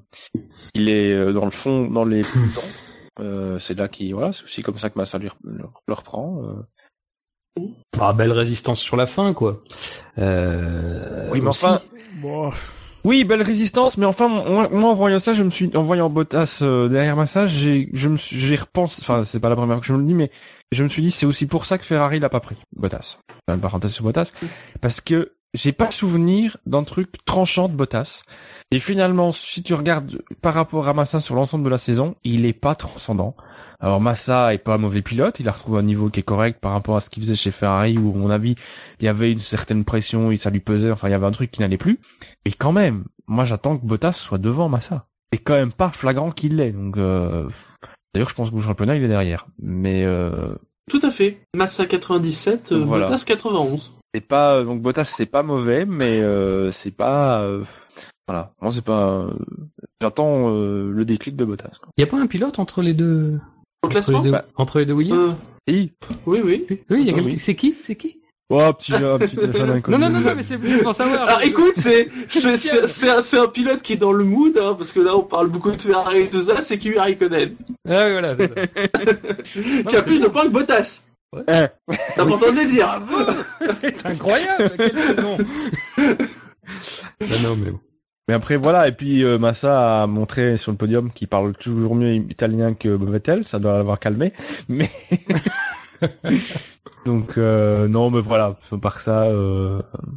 c'est vrai que malgré tout, ça reste sympa de voir un podium de Massa à Monza parce que c'est vrai qu'il a quand même passé beaucoup d'années chez Ferrari, qu'il a quand même failli être champion du monde, hein, à 300 mètres près il l'était, Oui. et que je pense qu'il y a quand même encore toujours une affection pour euh, les- de la part des Italiens pour ce pilote-là et une affection réciproque. Donc c'est vrai que c'était sympa de le voir sur le podium. Avec sa désormais traditionnelle avancée devant le podium. Voilà. Donc si, si vous avez Massa à un podium, évitez d'avoir une rambarde qui soit trop près, parce qu'il lui faut de la place pour s'avancer. C'est ouais, un peu la même affection que- qu'ont les tifosi pour Jean Alési, quoi. C'était. on aime bien les losers aussi. oh non Non mais, non, mais Je quitte l'émission je, non, non, mais, Je non, mais- me barre Non, non, mais c'est pas, c'est affectueux. Moi, j'aime beaucoup Massa. Bon, je trouve pas que ce soit un top pilote, mais j'aime beaucoup Massa. Euh, c'est vrai qu'en Italie, il y a, il y a une affection un petit peu pour les, pour les, les perdants magnifiques, quoi. Mm. Comme le. Et les comme- anciens pilotes Ferrari. Oui, Ah, bah, c'est- euh, oui, c'est mieux quand Bah, ils sont. en enfin, plus, à part visiblement Alonso, qui visiblement n'a plus la même cote de popularité cette année. Déjà, non, faudrait bon, qu'il monte bon. sur un podium pour qu'on voit... Pourquoi me le dire Ouais. Oh, ça risque pas de lui arriver bientôt, mais euh, bah, peut-être qu'un jour il fera les interviews. Hein, euh. Oui, c'est ça. il sera plus proche du micro que du, que du podium en réalité. Mais bon. Euh, sinon, ouais, bah, si- de toute façon, Williams dans l'ensemble a fait le maximum de ce qu'il pouvait faire. Je pense que euh, peut-être, voilà, on aurait peut-être voulu qu'il puisse faire ça, euh, ce, ce, ce résultat au moins une voiture sur le podium à la régulière, euh, avec les qualités qui sont supposées être celles de, de la voiture. Mais euh, voilà. Allez, évoquons le deuxième du classement qui a marqué 124 points positifs. Il était sur le podium, et si vous ne connaissez pas son prénom, c'est que vous étiez vraiment sourd, parce qu'on l'a entendu son prénom au moment du podium, c'est Sébastien Vettel. Putain, c'est quand les drive-thru, les mecs Hein On. Écoute, pour Alléchi, on peut dire qu'il est passé à 0,3 psy de la victoire. Psy. Oh. Oui, c'est vrai. Ce sont, ce sont des livres par, euh, par pouce au carré, s'il vous plaît. hein. T'inquiète pas, tu auras le Vraiment, temps de développer plus tard. Ouais, ouais. On va dire psy quand on même. va partir moins contre cette émission, je sens ça. Attendez, Euh, attendez, mais- j'ai des petits trucs.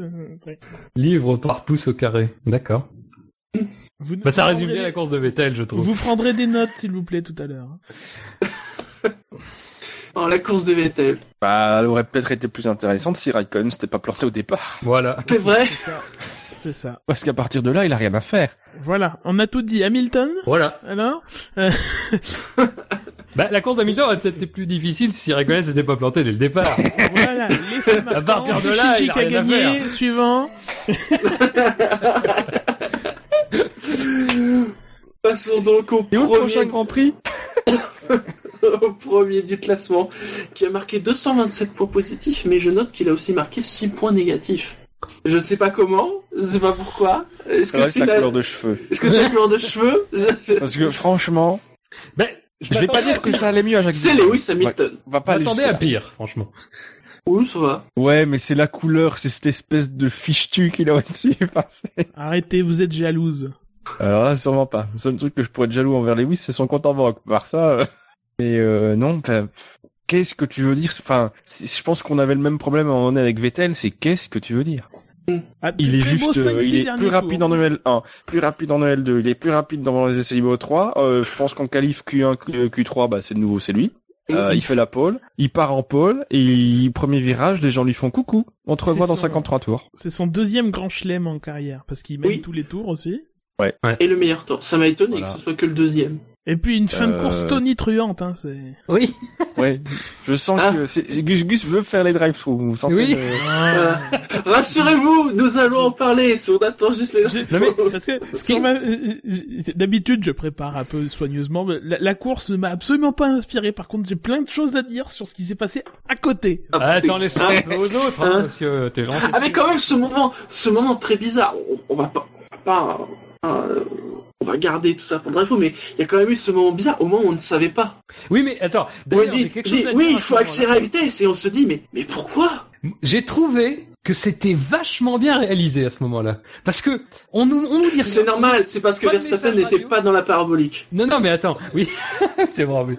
On- pas de message radio. On nous montre l'image du stand Mercedes. Et là, on voit que, on voit qu'il y a quelque chose. On voit que c'est pas normal. On voit que Toto Wolff est énervé. On voit que tout autour, les gens on écoute religieusement avec un visage impassible, comme si C'était presque un film hollywoodien. Et là, et là, on arrive sur Hamilton en caméra embarquée.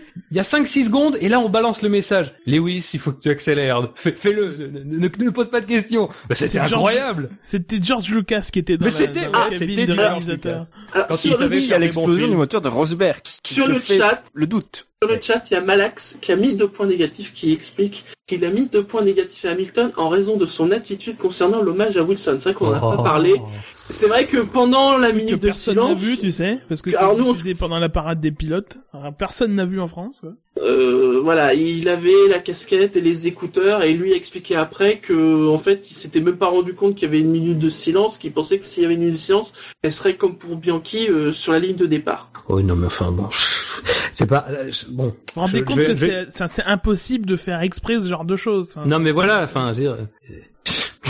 Enfin, Mais à moins de penser, à, moins de grand-chose à dire quoi là-dessus. Qu'ce que tu veux quoi? Il, Bah voilà, il s'est excusé, il avait pas vu. Bah, Qu'est-ce que tu veux dire quoi? Je, je- je veux dire, à, à moins de considérer Hamilton comme la pire ordure au monde et l'être le plus ignoble au monde, non, quand même pas. Mais tu sais Non, que puis c'est des moments où ils sont quand même dans leur bulle. Ils, enfin, ils vont prendre le départ d'une course. Ils sont, enfin, Bon, Mais même pas, c'est Euh. pendant, la, pendant la parade des pilotes. C'est même pas pendant l'hymne de départ. Enfin, c'est c'est à genre à midi. là après il a dit, euh, voilà, il, il pensait que c'était pas là, que ça serait plus tard. Enfin voilà, bah ouais.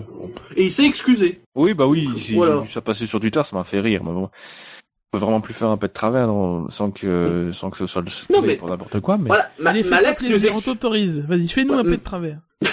Et là, il le fait Mala- vraiment, non, tu sais. ouais. Et on sait tous qu'un peu de travers c'est très risqué donc. euh, Non mais voilà, Malax, Ah, nous. Malax nous explique ses points négatifs. ah non, mais bon, voilà. Après, euh, Mm. qu'on qu'on trouve que euh, un peu à redire. Enfin, bon, on lui fout deux points pour ça. Bon. Après, Ça va. son- Ça va, il en a choix. suffisamment comme ça des Oui, points. bah oui. oui, oui. Enfin, c'est justifié. Enfin, il y a un justificatif derrière les, les points négatifs. Mais bon. C'est un peu léger, hein, quand même. Mais tu sais que, que- mais vous savez qu'Hamilton, euh, moi je m'amuse des fois à regarder sur les réseaux sociaux ou même dans les sur les dans les sites enfin sur les sites anglais euh, en dessous des, des articles le concernant euh, à ce niveau-là, il a pas une cote de popularité. Enfin, c'est-à-dire que bon, Hamilton c'est toujours très particulier parce qu'effectivement, c'est par, fait partie de ces pilotes, tu aimes, tu détestes. Euh, mais son, son style de vie, son, son look, son, sa façon de parler, c'est, c'est vraiment très critiqué, enfin très très vivement critiqué. Euh, Il y a même un compte Twitter qui est extrêmement virulent avec ça et euh, enfin c'est incroyable quoi. C'est, c'est, c'est des à côté de la course, hein. évidemment ça peut ressurgir sur le sur le pilote, mais en ce moment bon pas trop. Euh, puis d'ailleurs ça se trouve c'est ça qui le rend meilleur, hein, euh, peut-être aussi. Hein, on, le- on avait déjà dit ça l'année dernière. Mais euh, il y a quand même une assez grande virulence contre lui quoi pour ses pour les aspects hors course. Donc euh, bon. Mais sinon, sur sa course, voilà, c'est, c'est, on parlait de Rosberg tout à l'heure. Je pense sincèrement, par rapport à l'année dernière, que si Rosberg fait un peu plus de fautes, mais c'est parce qu'il il est obligé de hausser son niveau de jeu, parce que je pense sincèrement que cette année, la plus grosse différence entre les deux, c'est que Hamilton a lui vraiment élevé son niveau de jeu et qu'il est à un niveau, euh, il est dans la, dans la forme de sa, pour le moment, c'est- Il est a dans la jamais forme de été sa à ce carrière. Il a jamais été à ce niveau-là. Mm. Et même euh, parce que bon, malgré tout, j'ai l'impression qu'il est plus people que jamais. Et ça le per... même là, Mais- à une époque, ça l'aurait, ça l'aurait perturbé, ces machins, c'est rien que, rien que toutes les rumeurs qu'il y a eu cet été sur, euh, sur sa pseudo prétendue aventure avec Rihanna. Euh, c'est peut-être pour ça les cheveux d'ailleurs, parce que la teinture, ça empêche de détecter certaines Et l'aide. substances. L'aide. Hein, Mais tu vois ça me. Avec une explication. Mais alors, euh, oui, parce que l'aide, il survole dessus, c'est un guide, machin. Ouais, enfin, Tu peux- Tu pas dire c'est, juste euh, un egg, c'est cool. c'est mystique. Non, mais c'est son côté mystique à Hamilton. C'est vrai, c'est vrai. Non, mais c'est vrai, Mais- il y a un vrai côté vois, comme ça. Ça me fait penser Ben, j'étais un peu j'étais un peu euh, énervé contre toi pendant l'émission des des qualifs je suis arrivé sur la fin et à un moment t'as parlé d'Hamilton et du fait que euh, il y avait un article sur la BBC qu'il avait, enfin bon, pas qu'il avait écrit, mais en tout cas c'est lui qui était euh, le sujet, c'était sur la base de ses déclarations. Euh, et toi tu disais qu'il parlait de sa coupe de cheveux, mais justement, enfin je sais pas si tu l'as lu cet article. Mais justement, enfin, j'avoue que je l'ai lu en diagonale. Bah, ça allait plus loin. Aïe, ça, et- aïe, aïe, aïe, aïe, aïe. et en fait, non, non, mais après, ce qui est, ce qui est intéressant, c'est que bon, tu pourrais te dire, euh, oui, bon, bah, il va nous parler de, de sa vie, de machin. Mais ce qui est intéressant, c'est de voir la manière dont il en parle choses. C'est-à-dire que euh, tout- toute son aventure, McLaren, il a été un peu, euh, comment dire, euh, bah, d'ailleurs, il en a parlé dans l'entretien avec Alési, il a été un petit peu euh, choyé, mais en même temps, il était un petit peu enfermé parce que c'était, sa maison. Euh, il était sage, relativement sage à cette époque-là. Et voilà, il parle en fait de, de la manière dont il a évolué depuis 2013, depuis 2012, depuis 2013. Et c'est plus intéressant parce que c'est pas une réflexion seulement sur son style de vie en dehors de la course, mais c'est la manière dont ça influe sur sur lui en tant que pilote. Et c'est intéressant à lire. Je vous le conseille d'ailleurs si vous si vous parlez anglais, c'est sur le site de la BBC. Alors effectivement, de prime abord, on dit oui, bon, enfin, il va nous parler de quoi, de, de, de ses cheveux, de ses tatouages. Mais c'est plus que ça. C'est sur son style de vie, sur la manière dont lui vit ces moments-là, sur euh, et puis sur ce que ça lui apporte en tant que pilote. Parce qu'on voit bien que même si effectivement on n'a jamais euh, autant parlé de lui euh, en dehors, euh, sur la piste il fait le job quoi. Mm. Et c'est Ah bah là, intéressant il- de voir euh, de voir C'est. Benny Blonde. Et euh, ouais, c'est vrai que j'avais pas le, enfin voilà, et puis il y avait aussi, voilà, je pouvais pas passer à côté de la vanne. Mais euh, moi, j'avoue que euh, fondamentalement, enfin comme tu l'as dit, Fab, Hamilton, on l'aime ou on l'aime pas. Moi, il m'énerve. voilà.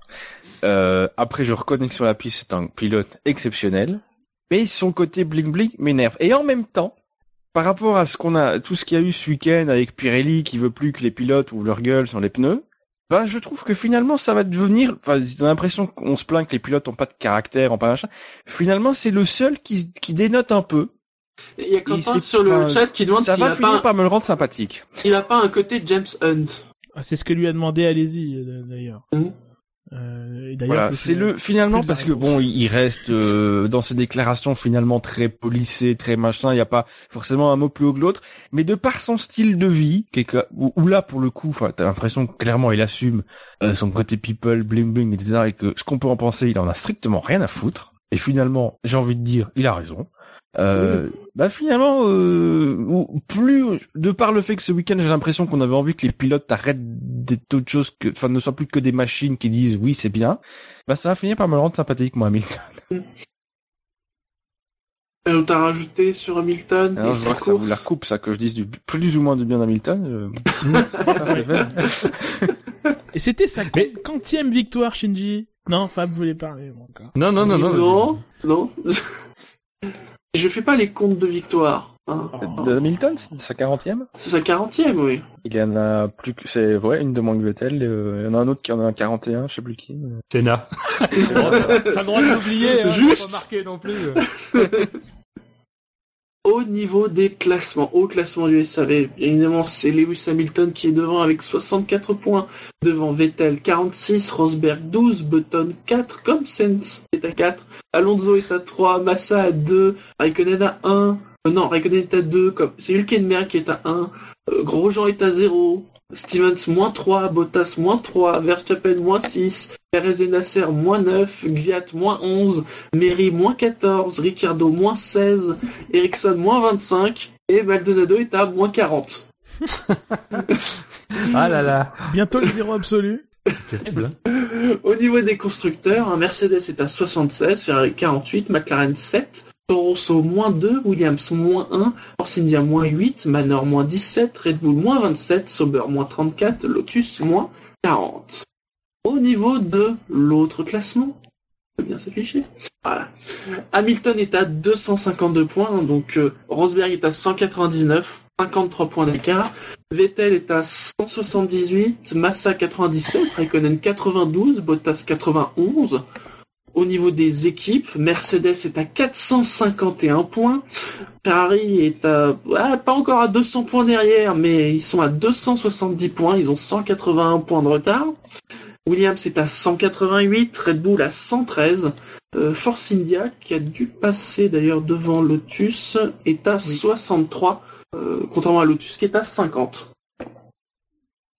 On va passer au sondage. Alors, que je ressorte le sondage. Il y a deux semaines, le fait Marco. Ah, un événement, ce sondage. Samba. Attends, attends, attends, attends.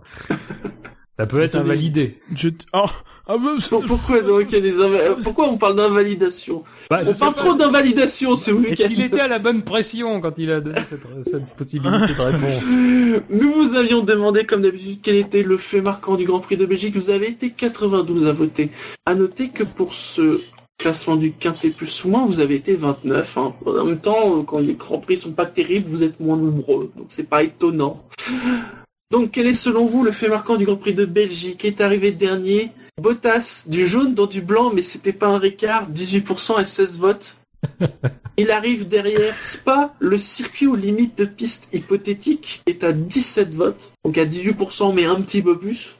Plus, euh, Deuxième, Fizz Boom Flop Flop Flop fait le pneu de Vettel, 24% et 22 votes. Moi, j'ai Mais- voté pour cette celle-là. Je veux pas être euh, lèche-cul, mais euh, Mais c'est Grosjean, enfant prophète en Belgique, 40% et 37 votes qu'il a alors que, comme l'a souligné Victor sur, euh, je crois que c'est Victor sur euh, ou Jassem sur euh, Twitter, euh, Grosjean, le podium l'huissier si bien, ça a été vachement bien. Oui, vrai.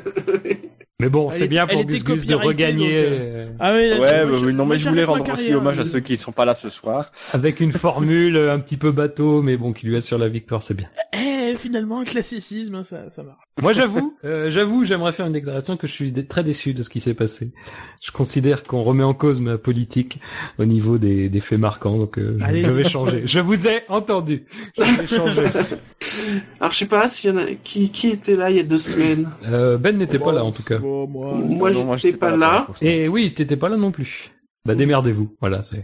non, non, mais moi j'étais là, je passerai en dernier, c'est moi qui ai gagné. Oui, oui, on Ben, sait, ben, mais ne revendique pas le fait Ah de passer en écoute Ben, euh, vas-y, tu peux commencer. Euh, ouais, attends. Euh, Voilà, bah c'est bien. Ça résume bien. euh, non, bah j'ai envie de dire Raikkonen quand ça veut pas, ça veut pas, mais c'est notre classicisme. En même temps, le classicisme rapportant, euh, Oui. on peut partir là-dessus. Ok, mais quand ça veut pas, ça veut pas. Non, non, non, non, Raikkonen, ça avait pourtant si bien démarré. Le week-end avait pourtant si bien démarré. C'est Ah beaucoup mieux ça. Ah, Voilà. ça avait pourtant si bien démarré tout seul, c'était pas mal. Hein. Une belle. Ouais, vire le week-end, c'est mieux. ouais, ouais, ouais. Ouais. Alors je mets quoi? Le Raikkonen? Ça avait pourtant si bien démarré. C'est bien ça. Regardez tous les trésors d'inventivité qu'on essaie de déployer pour me battre. Le mec, une victoire, il prend un melon pas possible pour un jeu qu'il a toujours décrié. Non, non, mais euh, Gus Gus, moi j'ai Raikkonen dans ma phrase, ça suffit. Oui. C'est vrai. Je mettrais Raikkonen, point, euh, ça serait. Hmm, Qu'est-ce qui... Ah, c'est chiant parce qu'il s'est il s'est pas passé non plus hein, énormément de choses. Euh... hmm, quelque chose autour de Rosberg, dans ce cas-là. Ah merde.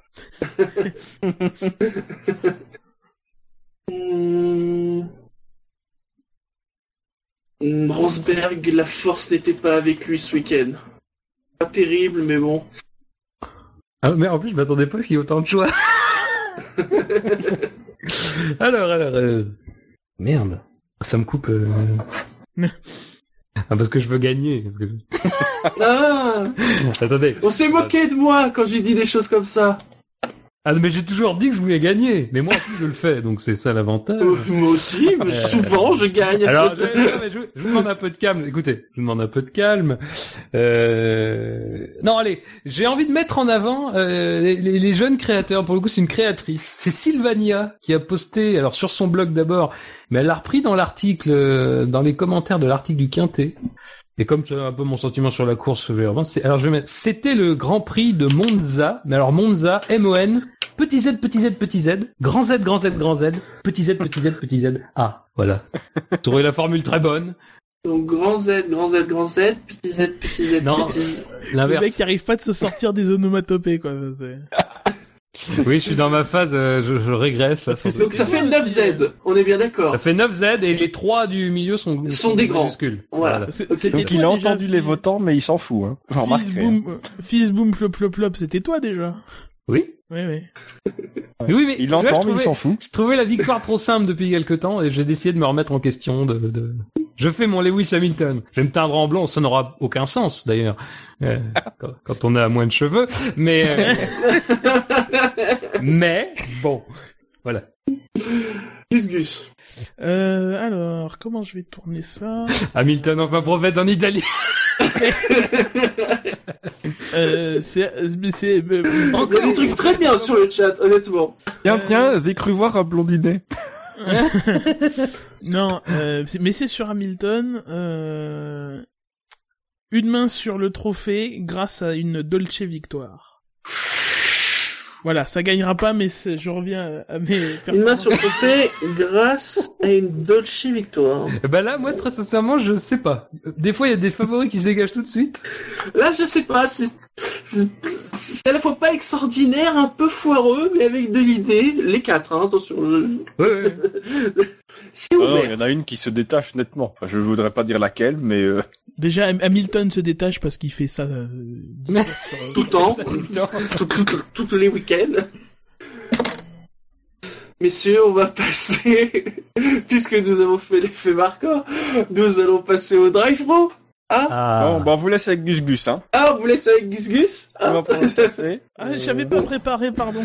C'est une surprise pour moi. C'est waouh C'est le moment de l'émission où Gus Gus rend hommage, hommage au monologue de Dino. Voilà, Gus Gus, explique-nous tout. Ah, je commence? C'est non, comme le père Castor, mais c'est Gus Gus. Euh, pff, ben, c'est un peu dans la continuité du drive-thru il y a deux de mon drive-thru d'il y, a- y deux semaines. Moi, c'était un drive-thru général il y a deux semaines. Euh, là, c'est un peu la même, même si c'est plus dirigé vers euh, Pirelli et, euh, et, et la FIA.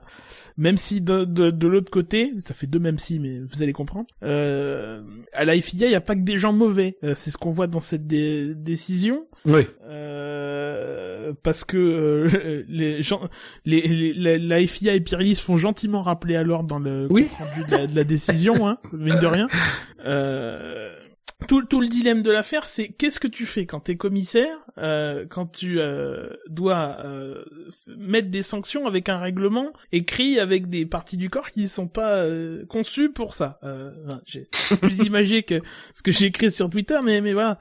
Euh, parce que la règle en question, c'est euh, avant le départ, enfin, le, le- les, les, les pneus doivent être utilisés dans, le, dans, dans les, les spécifications données par le manufacturier. Euh, après, quand le manufacturier donne une pression de pneu, mais qui donne pas de température euh, à laquelle euh, correspond cette pression, bah c'est comme si vous dites, euh, c'est comme si demain euh, Apple annonce une keynote qui dit l'heure, mais qui donne pas le fuseau horaire. quoi. Enfin, tu sais pas, euh, enfin, tu auras une chance de tomber juste, mais tu sauras euh, si c'est pas juste, tu sauras faire le calcul pour retrouver la correspondance, quoi.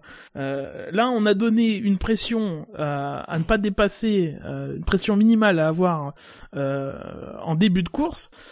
Sauf que ben quand tu débranches une couverture chauffante ou que qu'il arrive un truc et que la température de, de l'air à l'intérieur du pneu diminue, ben la, la, la pression euh, de l'air diminue aussi. Enfin, euh, c'est ce qu'on appelle la loi des gaz parfaits, PV égale NRT. hein, normalement, on voit ça en, en physique au collège. Alors c'est là où intervient le drive-thru contre Pirelli. Si des pneumaticiens font des règles en donnant une euh, une pression à respecter sans jamais donner la température qui correspond, c'est franchement pas gagné sur le sur sur le sur leurs compétences parce que là c'est quand même un truc euh, c'est quand même un truc de dingue parce que si un pneumaticien ne sait pas que si on chauffe le pneu la pression dans le pneu elle augmente il faut franchement qu'il qu'il qu'il qu'il euh, change de métier parce que ça c'est la base quoi enfin c'est c'est franchement, euh, c'est franchement le, le- premier cours quoi de, de, pneumatique, c'est la température et tout quoi. Enfin, je sais pas. Euh, voilà. Derrière, la personne à, la FIA, chez les gens qui ont écrit ce règlement, évidemment, on a levé le, petit doigt pour euh, pour euh, on a remarqué qu'il y avait une petite euh, une petite incohérence dans, dans cette règle, dans ces spécifications. Donc on, en est arrivé euh, à ce qu'on a vu euh, ici. Euh, on a mesuré 5 minutes avant le début de la course la pression dans le dans, dans les pneus arrière droit ou gauche, je sais plus exactement, mais voilà, on a mesuré un pneu chez Ferrari euh, et chez euh, chez les deux Ferrari et les deux Mercedes. Les deux Ferrari c'était bon, les deux Mercedes c'était pas bon. Euh, Hamilton de 0,3 euh, PSI, donc j'ai dit tout à l'heure, c'est des pouces par, enfin ça fait un, peu importe, on s'en fout. Et euh, et, euh, et Rosberg, non, euh, Livre par pouce au carré, non Oui, c'est ça, voilà, c'est ça. Oui, c'est ça. Non, mais tu Euh. me demandes sur des questions un peu techniques et tout. Merci euh, Fab, je, je manquerai pas. Euh, et 1,1, donc c'était plus sur Rosberg, voilà. Mais mais encore une fois, voilà, euh, cette mesure, quand tu mesures la pression d'un pneu et, et que tu mets une limite, si tu donnes pas la température qui va avec, bah ça sert à rien, parce que voilà, si tu veux faire euh, et et euh, et euh, voilà, si tu veux faire tomber, euh, si tu veux faire tomber la pression du pneu ou la faire monter, t'as qu'à modifier la température euh, en conséquence. C'est aussi simple, c'est aussi simple que ça. Donc à partir de là, euh, les commissaires voyant ça, euh, qu'est-ce qu'ils font? Ils demandent juste à Mercedes de leur prouver, euh, de prouver leur bonne foi, c'est-à-dire que euh, de prouver que euh, voilà c'était dû à un, un problème. Alors là, on parle de couverture chauffante qui était pas mon, qui était débranchée ou ou je ne sais quoi, voilà, qui ont fait que du coup la température baissant, le pneu, la pression dans le pneu est descendue, euh, ce qui raccord avec l'équation que je vous ai donnée tout à l'heure. Hein, prenez des notes s'il vous plaît au fond. et euh, et, euh, et non, euh, voilà, à partir de là, si Mercedes peut prouver sa bonne foi euh, comme elle semble l'avoir fait, il n'y a pas de raison que Mercedes soit soit pénalisée. Et je veux bien entendre l'argument comme quoi euh, ils sont partis avec une voiture non conforme, mais il faut voir aussi le règlement auquel elle se conformait pas. C'est un règlement Ouais. complètement inepte. C'est inepte d'écrire une règle comme ça.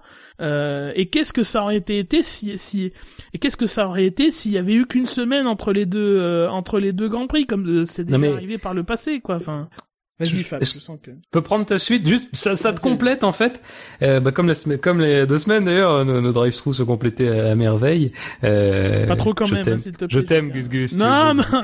et alors non non mais euh, juste pour dire euh, moi je reviens à l'enquête Pirelli vous avez, vous faites une enquête. Vous- Mettez-vous en situation. Dites-vous que vous êtes extérieur. Vous avez 11 courses qui se sont disputées.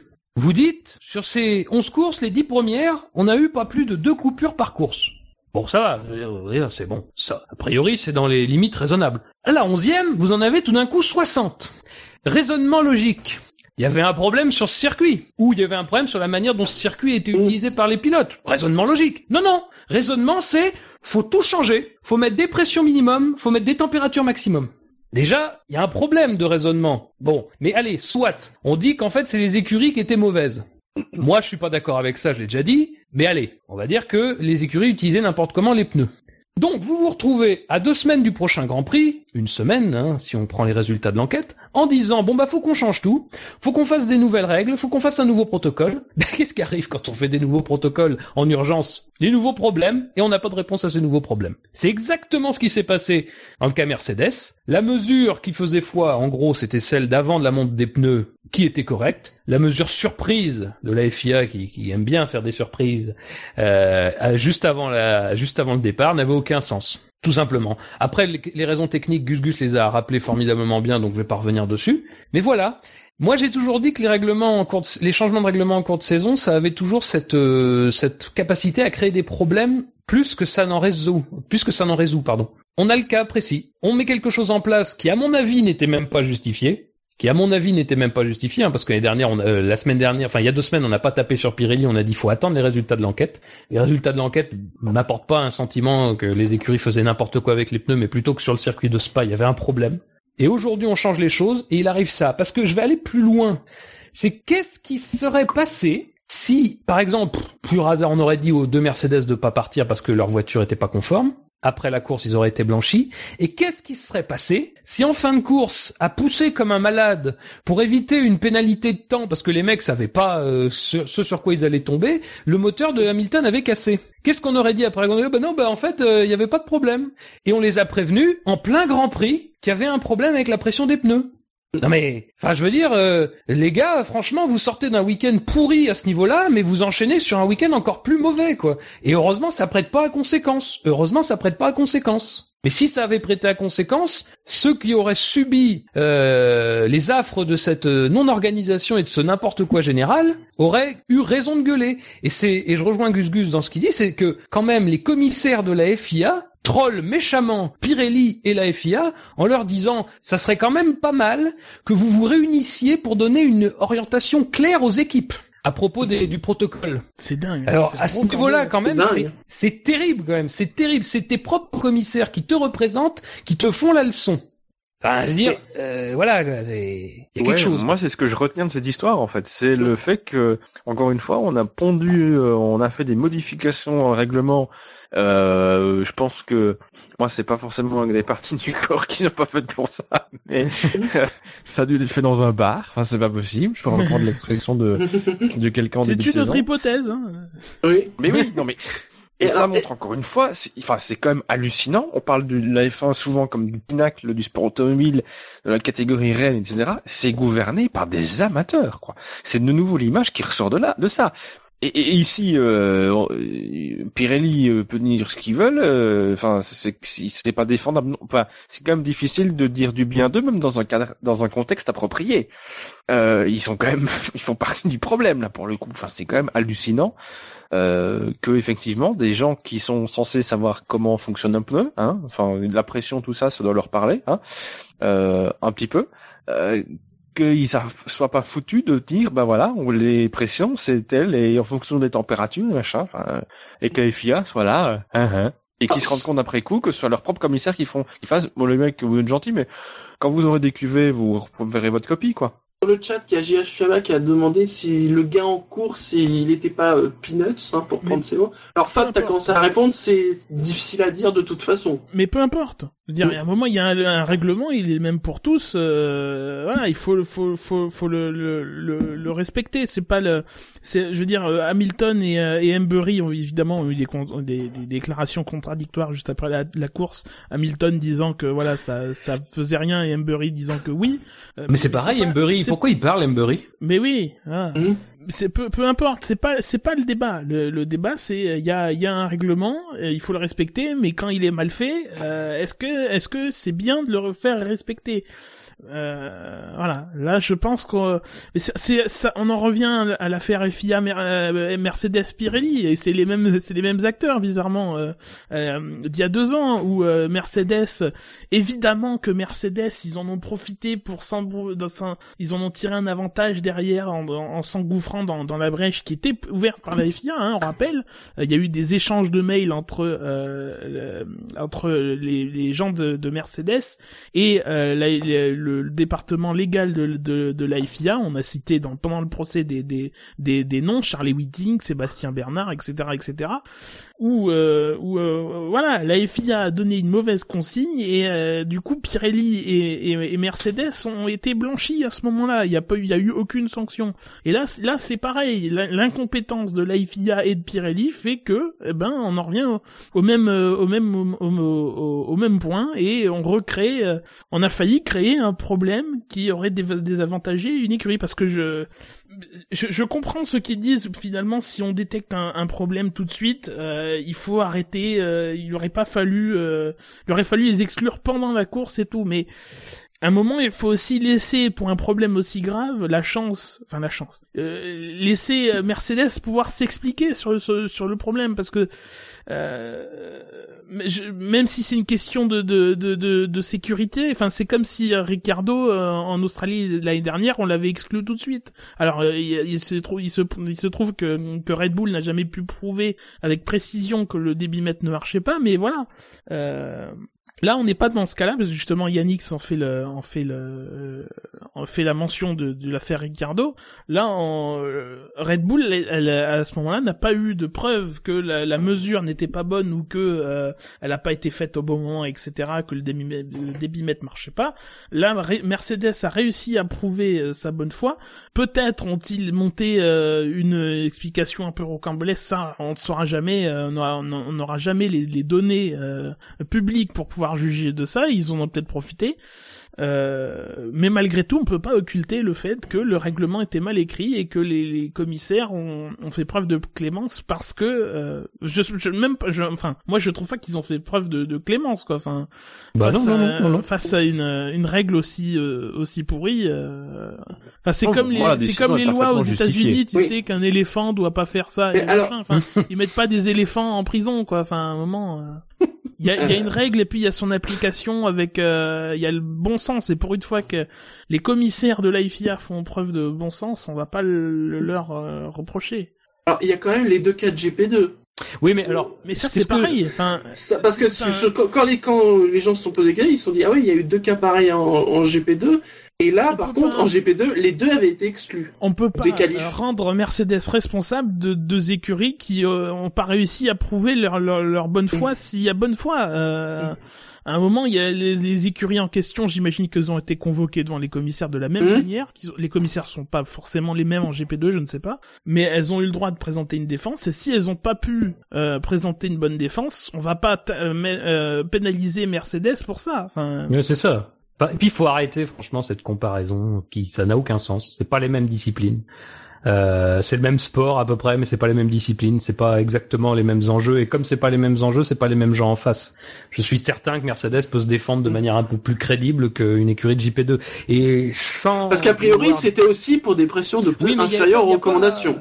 Après, GP2, dans le détail, je sais pas, je pourrais pas te dire, mais justement, voilà. Il y a pas, il y a pas un truc avec euh, une absence de couverture chauffante en GP2 Je sais pas. Je sais pas. Parce que bon, si c'est le cas, euh, c'est plus difficilement justifiable, quoi. Déjà le GP2, enfin t'as pas la, la même transparence parce que euh, le GP2 n'est pas un championnat FIA, donc les, les, les décisions et tout ne sont pas publiées euh, de Voilà. manière publique sur FIA. Oui, Non, mais ça, rappeler, hein, toutes, les, toutes les décisions, on les trouve sur FIA.com. Hein. C'est une, dans les dernières choses que je veux dire. Enfin, c'est euh, ayez un avis bien sûr, mais euh, renseignez-vous quoi. Enfin, lisez les les les déclara- les, les les communiqués, les les les, les rapports de de, de, de- de- des délégués techniques de Joe Bauer et tout ça. Euh, voilà, ça aide à se faire un avis solide et pas forcément euh, fait sur des bruits et tout ça. Enfin, c'est on en revient à, à toujours la même chose. Il faut lire, lire, lire, lire et travailler pour euh, travailler ces dossiers pour euh, Et bossez Pour votre un- anglais. oui, voilà, ça peut ser- ça sert hein, évidemment parce que tout est en anglais, mais euh, mais voilà, on peut pas se baser uniquement sur des euh, sur des ressentis et tout. Il faut faut regarder ce qu'il en est sur le papier. Euh, On se plaint que parfois les communiqués soient très vides, mais ils existent. Ils mettent parfois aussi beaucoup de temps à être publiés, mais ils existent. Oui, parfois les justifications sont bidons, mais ce qu'il a pour le coup ici, dans le cas présent, n'est pas le cas. Et c'est vrai que par rapport au, au GP2, euh, c'est vrai qu'avant la décision, on se dit, voilà, on fait forcément référence au, au- au cas du GP2 parce que, Hmm. voilà. Après, la différence aussi, la principale différence ici, c'est que là, la, justifi- la décision de la, en F1 est justifiée et qu'en GP2, on l'a pas le justificatif. Voilà, après, euh, effectivement, Mercedes s'est défendu, le justificatif de la FIA pour le, le, le cas Mercedes est justifié, euh, est crédible, euh, voilà, point barre. Et que en GP2, il y avait autre chose. Ils ont pas su se défendre pareil, c'est que le cas était peut-être pas tout à fait similaire, c'est que voilà, à partir du moment où pas les dans le cas de Mercedes, même. on a une, justifi- une décision qui est justifiée de manière crédible et voilà, il n'y a pas à discuter. Voilà, pour moi, pour le coup, autant on a souvent tapé et on tapera encore, je pense, sur les commissaires, autant là, il n'y a pas, à- il a pas à leur taper dessus. quoi. Je renvoie en plus euh, Pirelli et la FIA à leurs responsabilités. C'est Et je voudrais juste, euh, on a beaucoup parlé de Spa, de ce qui s'est passé avec la crevaison de Vettel, avec la crevaison de, de Rosberg. On en a fait des caisses. Mais pour moi, ce qui s'est passé en Italie est bien plus grave que ce qui s'est passé à Spa. Parce qu'à Spa, tout concorde pour dire que c'était euh, c'était con- conjoncturel. Enfin, c'était cette course-là. 63, alors que toute l'année, il y, a eu- il y en a pas eu plus de deux. Enfin, voilà, dire, faut quand même pas non plus être, euh, euh, faut pas être un grand, un grand enquêteur. euh, faut- c'est c'est bien sûr que quand sur 11 trucs, t'as un résultat, euh, c'est parce qu'il y a un problème à ce moment-là, et pas parce qu'il y a un problème dans la structure des pneus, dans le manière, dans la manière dont les équipes gonflent, puisque de toute façon, les équipes elles font ce qu'elles veulent à peu près depuis le début de saison. S'il y avait vraiment eu un gros problème, on s'en serait quand même aperçu avant, j'ose le croire. Et moi, je comprends pas pourquoi on s'est précipité de cette, de cette façon-là. Euh, mais en même temps, je comprends pas mais en même temps, je me doute parce que vous en avez parlé un petit peu lors de l'émission des qualifications, mais il y a peut-être plus qu'une simple qu'un simple problème euh, sportif réglementaire. Il y a peut-être un problème euh, économique. Peut-être que Pirelli a dit, mais euh, moi j'en ai marre. euh, ça fait cinq ans que la F1 euh, on y est, mais bon, on peut pas quand même dire que c'est un- une réussite sur le plan de l'image. Hein.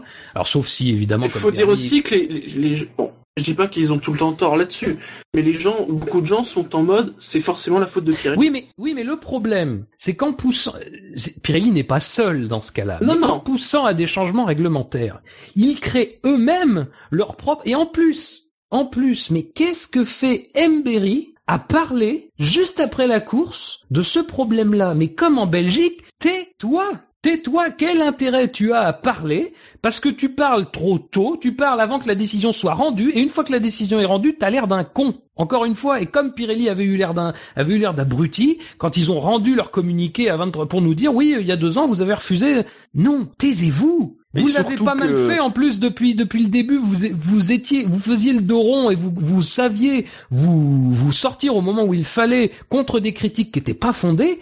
Mais là maintenant, arrêtez quoi. Dites, c'est-à-dire arrêtez de lâcher les chevaux quoi. Euh, revenez à une position un petit peu plus neutre. Parce Et que sinon, que- vous vous créez vos propres problèmes. Surtout que le week-end, ils ont demandé aux pilotes euh, d'arrêter de les critiquer de manière euh, publique et de Mm. réagir dans un cadre euh, adéquat. Bah là, il, il réagit. Berry fait exactement ce que Vettel a fait à Spa. Il oui. réagit finalement Mm. à chaud euh, avant qu'il y ait avant qu'il y ait quoi que ce soit commenté.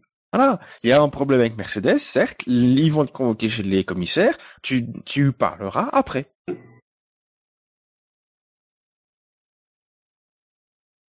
Jusqu'ici, on demandait des, euh, des, euh, des, on, posait des recommandations, mais euh, ce que ça montre à Monza, c'est qu'on n'est jamais tombé sur ce problème-là. Ce qui veut, veut dire, à mon avis, que finalement, on n'a jamais fait ces contrôles et qu'on a fait ces contrôles parce qu'il y a eu Spa et, euh, et qu'on les aurait jamais fait s'il n'y avait pas eu Spa.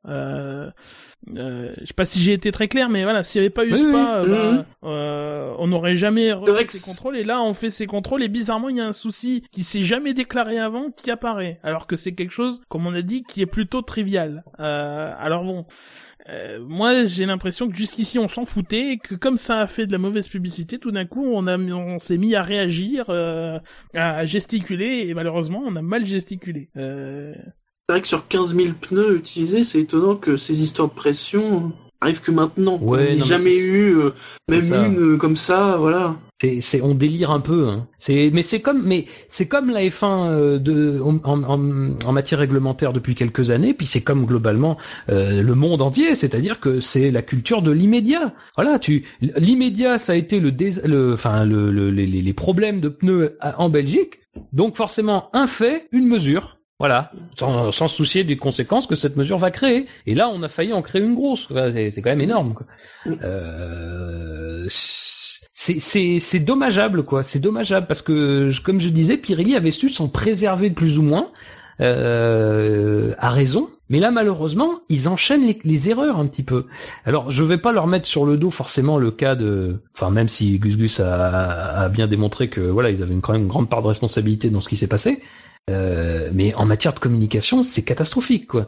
Et ce qui est dommage, c'est que c'est, on peut pas dire que l'image de Pirelli sans communication était déjà belle, mais si en plus il se gaufre en communication, à un moment, oui, il va peut-être falloir mieux qu'ils partent, quoi. Euh, pour eux, avant tout. Et moi, j'ai toujours trouvé très étonnant qu'il représente une candidature avec le tombereau de... Et malgré, Ouais. la- Hum. malgré le, le, le, le- le miel avec lequel on, le- on les brosse depuis, euh, depuis, euh, depuis très récemment en plus, bizarrement. Oui.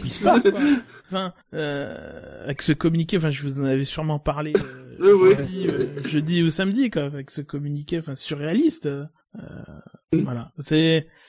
Ah, moi, je rejoins Gus Gus sur la- la- le- l'appel d'offres. Je suis aussi étonné qu'ils aient, euh, aient répondu parce qu'effectivement, ils s'en prennent plein la gueule depuis qu'ils sont là. Ouais. Et pour tout. Enfin, c'est comme je l'ai dit dans l'émission euh, d'Icalif, je, je crois.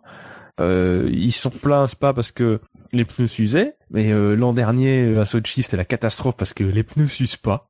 Euh, les pneus sont trop durs, les pneus sont machin. Donc quand Pirelli fait des pneus qui s'usent, ça va pas. Quand Pirelli fait des pneus en bois, ça va pas. Donc euh, t'as l'impression que de toute façon Pirelli peut faire, ils peuvent faire ce qu'ils veulent. Les pilotes vont- ou les, les- et où les équipes vont râler. Et alors effectivement, là maintenant, on a l'impression que ils bombent un peu le torse. euh, genre, euh, si on n'a pas ça, euh, même si on gagne l'appel d'offres, on se casse. Bah oui, bah. Parce qu'ils sentent justement qu'ils sont, fa- ils sentent je- qu'ils sont favoris dans l'appel d'offres. Je pense que c'est aussi lié à ça. Oui, bah oui. le torse. Moi, moi, je trouverais presque amusant.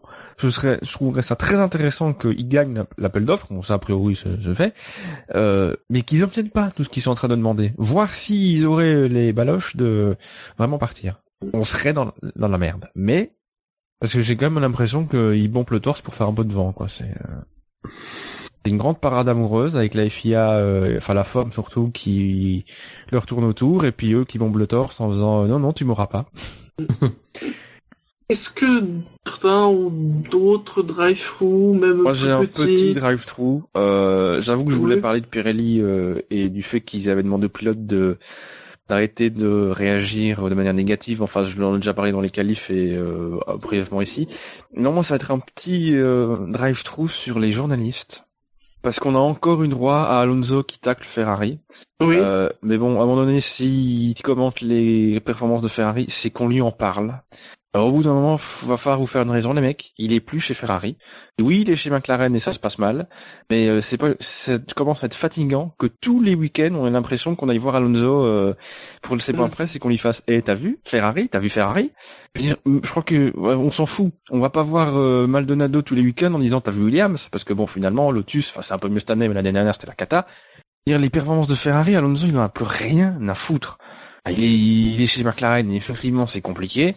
Mais euh, voilà, arrêtez, passez à autre chose, quoi. C'est franchement, moi, ça, enfin, j'ai l'impression que le but, c'est de pouvoir faire des gros titres avec des phrases euh, Alonso qui dit euh, si Fer- Ferrari n'a aucune raison d'être content. Bah euh, oui, bon, voilà. En Il est plus, plus il, vraiment au il radote un peu, plus. donc. Euh... Oui. Parce Mm. qu'il dit, euh, ouais, j'ai pas envie d'être cent- euh, d'être troisième à 100 points. Euh, il parle de Ferrari, hein, pas de lui. Mais Ah euh, Ferrari sont deuxième à 200 points, en fait. Ça, c'est pas, le- pas les bonnes proportions. Il a pas fait, il a pas bien regardé le classement. C'est, ça doit être démoralisant de se voir euh, 15e du classement lui et McLaren 9e, quoi. Ça doit être pour ça. Mais oui, mais à la limite, en début de saison, qu'on lui en parle, bon, pff, en- admettons.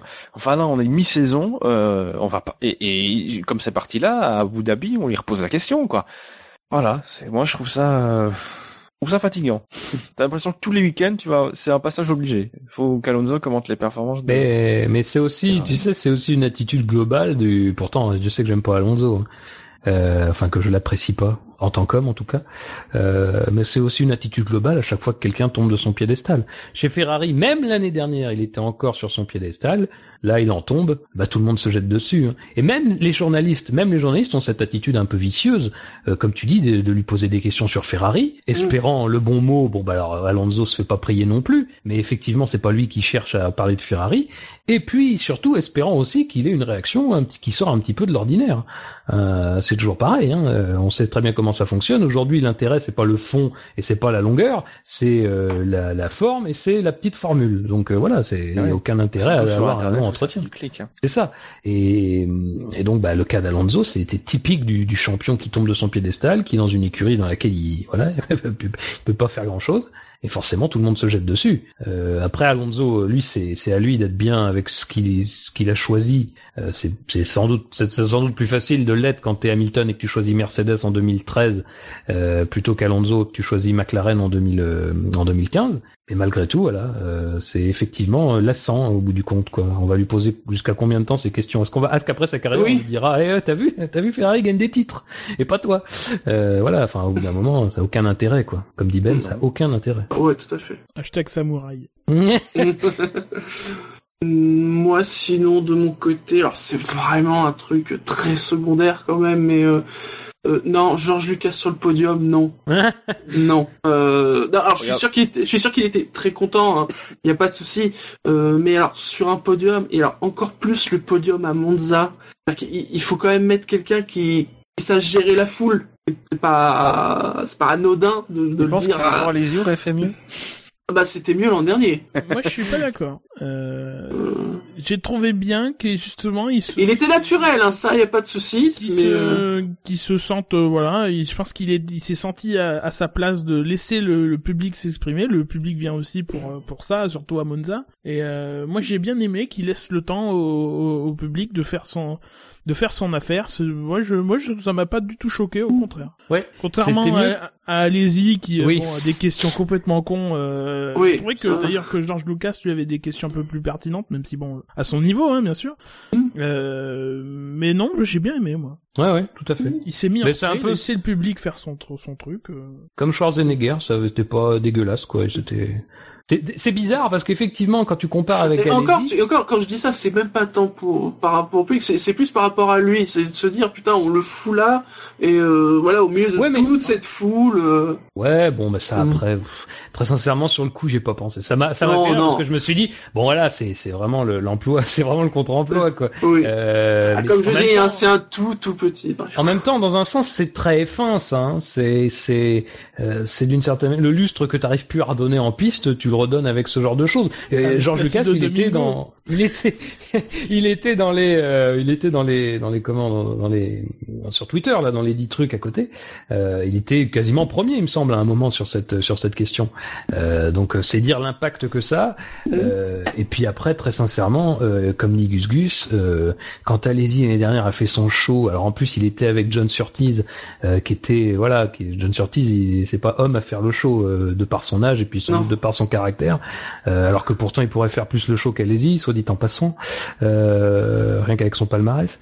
Euh, donc voilà, dire, la, com- la Mais- comparaison, la comparaison, oui, ça c'est un peu dur, mais bon, voilà, Alési était un peu agaçant l'année dernière. Et c'est bien des gens comme dit Gus qui laissent un peu la, la, la place à l'événement avant de faire la place pour eux. Et George Lucas, qui de toute façon a plus rien à prouver euh, dans son dans son domaine, euh, a su très bien faire cela et c'est appréciable effectivement. On va passer à la dernière partie de l'émission, le coup d'œil dans le rétro. Nous Dis-moi que t'as un jeu, Shinji. Dis-moi que t'as un jeu. Bah, j'ai un jeu, pourquoi j'aurais pas un jeu Parce qu'il y a Pas deux semaines, il n'y a forcément pas eu de jeu, Shinji. Je pense que tu n'as pas eu de Je jeu, sais. Shinji. Je sais, mais alors, tu sais que lors des qualifs, mais je veux le dire, je me suis plaint en me disant que voilà, fallait reprendre les choses en main. Euh, faut, voilà, il y a des jeux, faut pas les faire n'importe comment. hein. Bon, maintenant, on va juger ton jeu et si c'est de la merde, tu me connais. Alors, Ah. Donc, nous étions ce dimanche le 6 septembre, jour extrêmement particulier, je dois dire, dans l'éphéméride de la F1. Je crois bien que c'est la première fois que ce cas arrive euh, depuis que voilà, je, regarde un peu les agendas. Euh, personne n'est né et personne n'est décédé un 6 septembre. Alors on peut se réjouir à moitié du coup. Oui, c'est vrai. Voilà. Ah ouais, tu as raison de le préciser. C'est toujours dommage que, que, ça- que personne ne, naisse, mais c'est bien que personne ne meure. ne hein. Et il y a eu par contre quatre Grands Prix d'Italie, dont le Grand Prix de cette année, et il y a aussi eu le Grand Prix d'Italie 1970. Ah oui. Triste Grand Prix d'Italie, hein, puisque, alors ce n'était pas le 6, mais le 5, la veille, le monde de la F1 disait adieu à Jochen Rindt, un tragique accident, hein, sur sa, sur sa Lotus, je ne me trompe pas. Non. Mais le 6 septembre, c'était aussi une première victoire, celle de Clay Regazzoni sur Ferrari, excusez du peu, à Monza. Et j'ai eu envie de parler d'un des d'un des pilotes. J'ai envie de dire, il y a beaucoup quand on pense moustache et fin, on pense Mansell. Mais avant Mansell, il y a eu Clay Regazzoni. Et donc, je vous propose un, un petit vrai ou faux cette semaine sur ce pilote. Peut-être qu'on, j'ai envie de dire, peut-être que les jeunes générations ont un peu oublié, mais qui est quand même, un, un- je trouve, un grand pilote de la F1, même s'il n'a pas été champion du monde, et Clay Regazzoni. un pilote clé, quoi. Tout à fait. Voilà. Donc, comme d'habitude, hein, des affirmations. Est-ce que c'est vrai? Est-ce que c'est faux? Et la première affirmation, ah, elle, elle est pas dure, mais il est important de resituer les choses et de bien rappeler que Clay Regazzoni, malgré son nom, n'est pas italien, il est suisse. Bah oui. Pardon. Ouais. Oui. Oui, ça c'est vrai. oui. Oui, c'est vrai. Non, mais parfois, on dit... Son, casque est aux couleurs du drapeau de Suisse d'ailleurs. Tout à fait. Et en effet, trop. Gianclaude... Gianclodio Giuseppe dit Clay Regazzoni est né dans le Tessin à Mendrisio en Suisse. Alors il était de langue italienne, bien évidemment, et pour les tifosi, j'ai envie de dire un Suisse italien ou un italien, c'était la même chose, bien évidemment. Deuxième affirmation, ne pouvant faire du sport dans son pays, la Suisse, il est parti en Autriche à l'âge de 24 ans pour débuter tardivement quand même sa carrière automobile. À 24 ans? Pour l'époque, c'était peut-être pas si tardif. Non, non, pour l'époque, c'est Ouais, pas... je pense Oui. que... pff, Je vais dire que c'est vrai. Euh, Il y a peut-être une couille sur Autriche.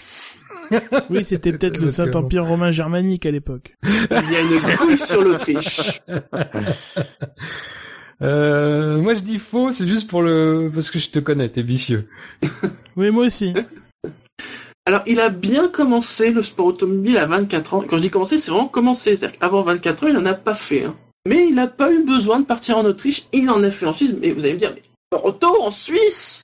Eh bien, il faut savoir que si les courses sont interdites, il y a deux types de compétitions autorisées. Les courses de côte et le rallye. Et donc il a commencé à faire des courses de côte et du rallye.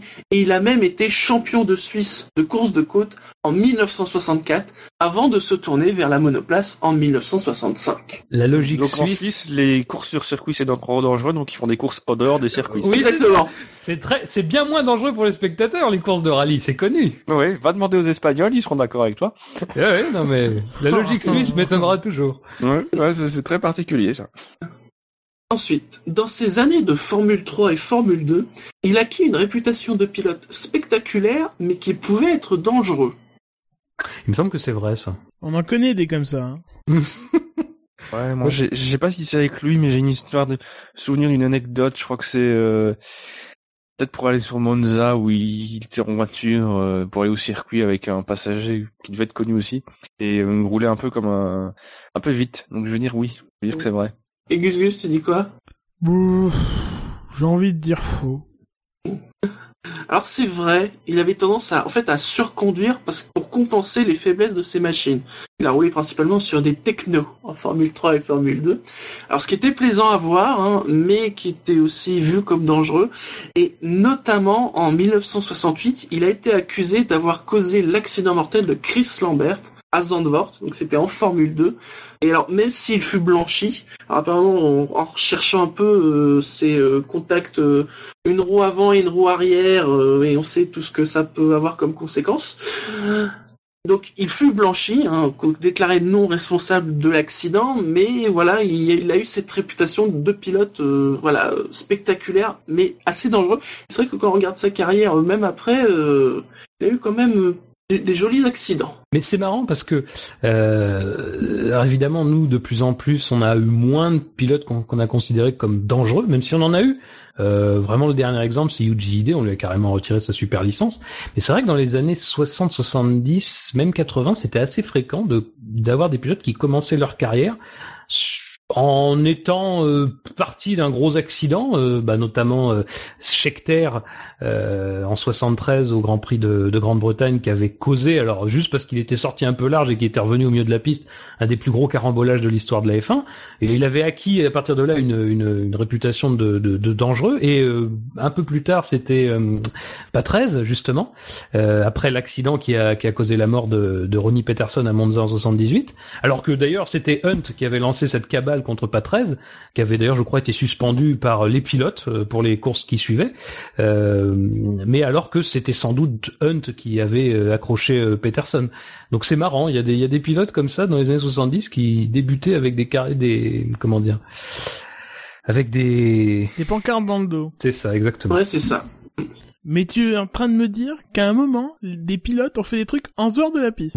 oui, mais à une époque, ils faisaient du piano dans des hôtels euh, pour euh, pro- pour protester. Euh, tu vois, donc quand même, on était à un autre niveau de protestation. Quoi. Mais est-ce qu'ils faisaient déjà des sondages? Hein? Oui, ils en faisaient. C'était 99% d'accord. Et puis t'avais Jackie X, qui n'était jamais d'accord avec rien. Donc bon. Ensuite, donc, sa première victoire en Italie, hein, qu'on a évoquée, eh bien, elle tombe le lendemain de son anniversaire. Ce qui veut donc dire qu'il est né le même jour que le décès de Joren Rindt. Ah, ce serait bon ça. Le gâteau avait un drôle de goût, du coup. Oui. Quoique dans mes souvenirs, il, fait- il, il- il est très content de sa victoire. Mais c'est pas la même époque. hein. Oui, Euh... Il serait né le 5. Mhm. exactement. Moi, en fait, j'ai fait mon drive-thru, donc je m'en fous. Ah, ça me semble trop par- Moi, ça me semble trop parfait, en fait. Bah, trop imparfait, tu veux dire. Je veux dire, bon, ça, euh, je vous souhaite pas, je vous souhaite pas. Bah de- non, mais que, que les deux dates concordent comme ça de, de manière incroyable sur deux jours, c'est quand même. Et c'est pour ça que je vais dire vrai. Alors, Concorde et FIA, et FIA Jean Todd, Jean Todd, Jean Oui. Todd, euh, Jean Todd faux, voilà. Je vais annoncer ma candidature. Et toi, Ben tu... Oui, répétez la question. euh, non, plus sérieusement, euh, Ben, depuis que j'ai parlé de Jackie X, il a des petites étoiles dans les yeux. non, non, je t'ai trouvé désagréable, mais bon, c'est pas grave. Il entend la Brabinson. il est l'habitude. Euh, non, je vais dire vrai aussi. Eh bien, c'est vrai. Il est né le 5 septembre 1939. Donc, c'est cool. Il, il a fêté sa victoire. C'était le lendemain de son anniversaire. Bon, un anniversaire de merde, mais c'était son anniversaire quand même. Alors, vous le savez, hein, Regazzoni est quand même souvent associé à Ferrari. Et d'ailleurs, sur 11 saisons disputées, il en a passé 8 chez Ferrari. Mhm. Hum, hum, hum. Euh, Il a arrêté quand? En 1980, avec son accident à Long Beach. Oui. Bah, il devait pas être chez Ferrari à cette époque-là. Donc euh, déjà, ça fait une saison en moins. Et puis il était chez BRM, puisque euh, il commence euh, avec Loda, il me semble. oui, Bah oui, je suis con. Il lui forcément. il Hmm. commence Alors, vrai ou faux vais dire faux, moi. tu vois la serveuse à l'entrée du circuit.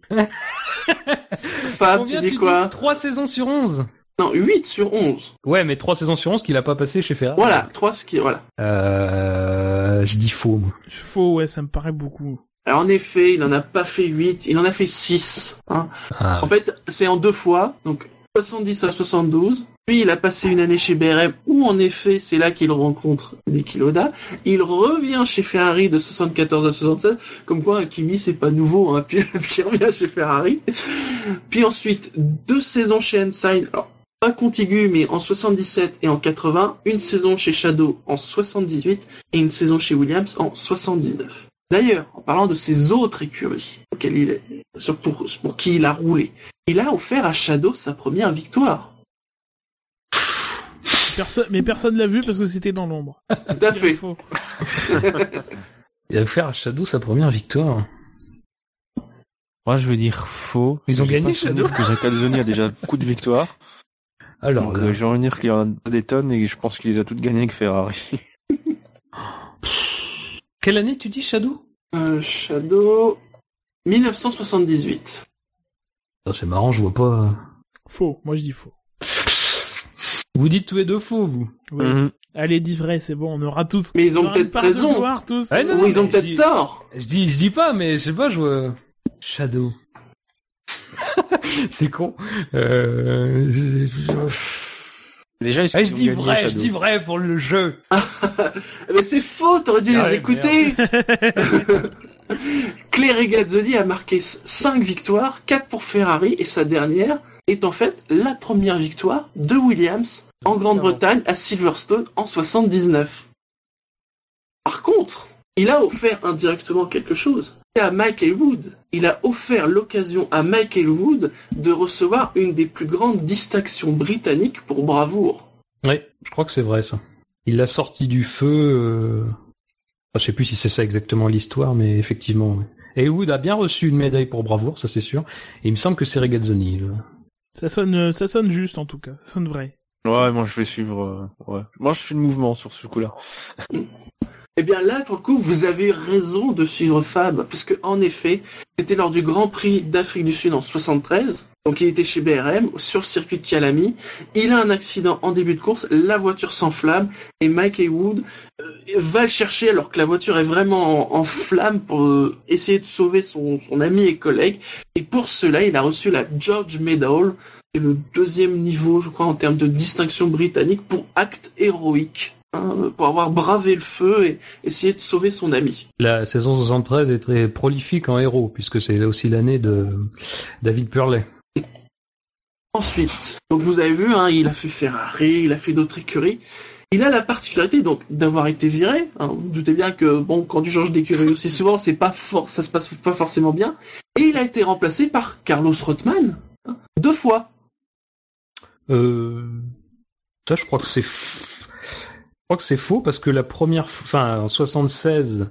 76, Rothman remplace Loda d'abord. Et euh, Regazzoni est là pour la dernière course, donc euh, il a peut-être remplacé, mais il a peut-être, il a pas été viré pour être remplacé par Rotman à mon avis. Donc euh, moi je dirais faux. Moi, de toute façon, dans la F1, dans l'histoire de la F1, j'ai un flou de 50 à 86, moi. Après, après 86, ça va mieux. Ouais, on peut passer sur euh, non? Je, je, je sais pas du Ah bah voilà, quand il y a un jeu, les gens veulent pas jouer. Eh non, mais là, j'avoue mon incompétence sur le coup. C'est tout. Euh, Mon ignorance sur le coup. Mais ce serait drôle, donc je dis vrai, moi. Tout à correction, enfin, parce que t'as l'air de caler là-dessus. Moi, j'ai qu'en effet, après 76, il a été remplacé par Rothman pour 77. Viré sous Ah, prétexte de oui, performance un peu terne. Mais je suis con. Oui, oui, non, mais je suis con. En fait, Ah. c'est ça le truc. Ah, voilà. oui, oui. Ouais. Bah oui, je suis bête. Moi, je me dis, il s'est fait virer, mais ils peuvent se faire virer à la fin de la saison et remplacer pour la saison d'après. Voilà. Oui, oui, non, mais, non, mais je suis Ah, con et ça, c'est mais vrai. je- mais aussi, euh, après la saison 79 chez Williams, pour des, pour cause de prétexte de performance pas terrible, il s'est fait remplacer par Carlos Reutemann. Alors, il faut préciser, performance pas terrible, mais ces deux années-là, il a gagné une course. Et pour Williams, il a même gagné la course, la première course. Mais il s'est quand même fait virer. La gratitude euh, éternelle de Williams. Alors ensuite, une affirmation, qui, là, elle va être très facile. Sa carrière se termina violemment lors d'un terrible accident à Long Beach en 1980, où il finira paraplégique. Bah ça c'est vrai. hein. Enfin à moins que tu joues sur le paraplégique, mais bon, euh, tu pousseras pas le vice jusque là. mais je dirais que c'est vrai. C'est vrai. Ben, Gus Gus Moi, j'ai Oui, un oui, doute oui. sur le paraplégique quand même. Non, mais bon. Est-ce que Shinji est un être ignoble à ce moment-là Très drôle comme jeu. euh, On recherche quel handicap a Regazzoni, et puis on se barre. C'est vrai, en effet. euh, donc, c'était au Grand Prix de Long Beach en 1980. Au 5, j'ai le détail, au 51e tour, il est victime d'une défaillance de ses freins au bout de la longue ligne droite du circuit. Il s'engouffre à 280 km dans une échappatoire où se trouve déjà immobilisé la Brabham de Riccardo Zunino. Après un premier choc avec la Brabham, l'Ensign percute avec une rare violence un muret de béton. Sérieusement touché à la colonne vertébrale, Regazzoni conserve toutefois une sensibilité dans ses jambes, mais l'opération de stabilisation de la colonne réalisée dans la soirée échoue et Clé se ré- réveille paraplégique, contraint de passer le restant de ses jours dans un fauteuil roulant. Donc, terrible fin de carrière euh, pour Regazzoni. Mais l'histoire de Regazzoni ne s'arrête pas là, car malgré avoir quitté la F1, c'est la dernière affirmation de ce jeu, malgré son handicap, Regazzoni participera à des courses comme de l'endurance, mais surtout le Paris-Dakar. Ah, Ça, je sais pas, mais il avait fait une coupe de célébrité en Yaris, à un moment. Oui, Bah, ce qui est vrai, c'est qu'il avait été, euh, il avait beaucoup travaillé, euh, euh, bah, comme d'autres pilotes qui ont Mm. malheureusement eu ce, ce type de, de problème après, comme Philippe Strife par exemple. Zanardi. Euh, effectivement, il a beaucoup travaillé sur la question de la mobilité.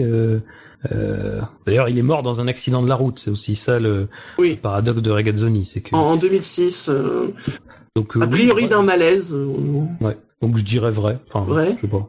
Ah, je veux dire faux, moi. En endurance, ça me paraît... euh, Et le Dakar, euh... alors ce serait, ce serait extraordinaire, en tout cas. Mais euh, j'y crois moyennement. Eh bien, c'est vrai. Il a notamment participé aux 12 heures de Sebring en 1993. Euh, alors, je sais que la FIA, par au milieu des années 90, lui a refusé à certains moments le fait de, de participer à des courses. Visiblement, le plus gros souci, c'était de partir dans des départs groupés. On lui interdisait. C'était les déparlements le problème. Euh, et il a... oh mon dieu. Il a fait le, le Dakar, alors en 86 et 88. Alors c'est terrible parce que j'ai cherché les classements parce qu'il l'a fait a priori en camion. Ah oui, quand on bah le oui. cherche, quand on le cherche, je trouve des photos avec marqué Dakar 86-88. Je peux vous dire même qu'en 88, il l'a fait sur un camion Tatra 815 VD 13 350, dont on peut trouver euh, des répliques sur eBay. hein.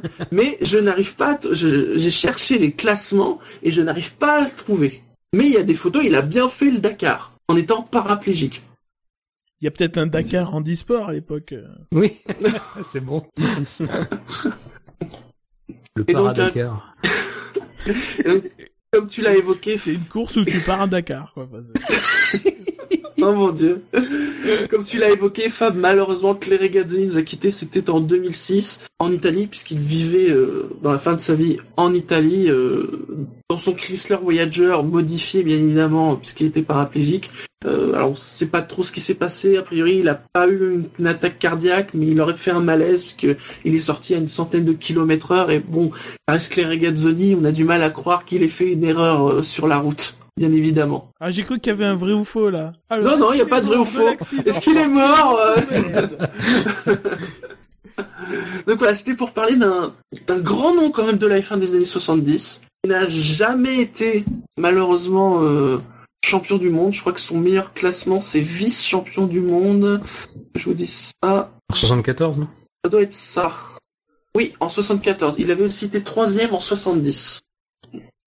Donc voilà, messieurs. Fab a été très bon, j'ai envie de le dire. Oui, se la pète. Ben et Gus Gus, c'était moins bien, mais Fab, il a été très bon. Oh, arrêtez. Arrêtez nous de arrive- gêner. Ah ouais, je rougis, là. Non, mais Nous- nous, on gagne les sondages, nous, chacun son truc. Oh. Eh bien, figure-toi que non. Ah oui, on n'a pas voté encore. Nous arrivons à la fin de l'émission, comme d'habitude, les rappels réseaux habituels. Le SAV de la F1, c'est sur iTunes, c'est sur la chaîne Alpha de Pod Radio, c'est sur PodCloud, sur Facebook, sur le compte Twitter, arrobase le SAVF1, sur YouTube et sur Stand F1. Parce que la F1 sur Internet, c'est sûr. SAV1.fr. Parce que le SAV de la F1, c'est... Top Moumout. J'adore, c'est rentré, c'est génial. Ah ouais, non, mais celle-là, ça va être jusqu'à la fin de la saison. Ça n'était pas voulu. Mais c'est la famille, et la famille ne demande qu'à s'agrandir. En plus, laissez-vous porter, c'est la rentrée, euh, ils avaient, c'est le moment de s'engager dans des projets, euh, voilà. Alors contactez-nous du coup sur savf1.fr, il y a un article dans la page d'accueil, juste sous le, sous les, la une, on va dire. Mm. Voilà, vous, avez la procédure à suivre pour nous rejoindre. On a eu des propositions, on peut le dire. Tu en dis trop ou pas assez, Shinji? Je, voilà, j'ai dit, non mais j'ai dit, voilà, il y a des gens qui, qui osent. Ils ont Il y raison. en a qui ont essayé Ils ont eu des problèmes. Matmut. Matmut Atlantique. Matmut Atlantique. Quel superbe don de stade. Merci messieurs de nous avoir, de m'avoir accompagné ce soir. On se retrouvera a priori pour une émission d'actu où il y aura peut-être. Alors, Je veux pas dire qu'il y aura plein de choses hein, dans l'émission d'actu, dans l'émission d'actu la prochaine, mais entre Lotus, Renault, euh, moteur de Red Bull, euh, Moi, je l'avenir sens- de Grosjean, euh, Moi, il, je par- sens il paraît qu'il y a des choses, il paraît qu'on va apprendre des trucs avant Singapour. Moi, je sens une émission et les annonces après. C'est Je possible. sais pas pourquoi. Je trouve possible. moment, on, on a le En bon timing. Petit C'est vrai. temps en ce moment. Donc, Merci. Surveillez quand même l'émission, parce que le jour où on fera une émission, vous saurez qu'il y aura un truc qui se passera le lendemain. Le lendemain. Ouais. D'ailleurs, ce mardi, je sens qu'il y a des trucs, euh, peut-être dès ce mardi.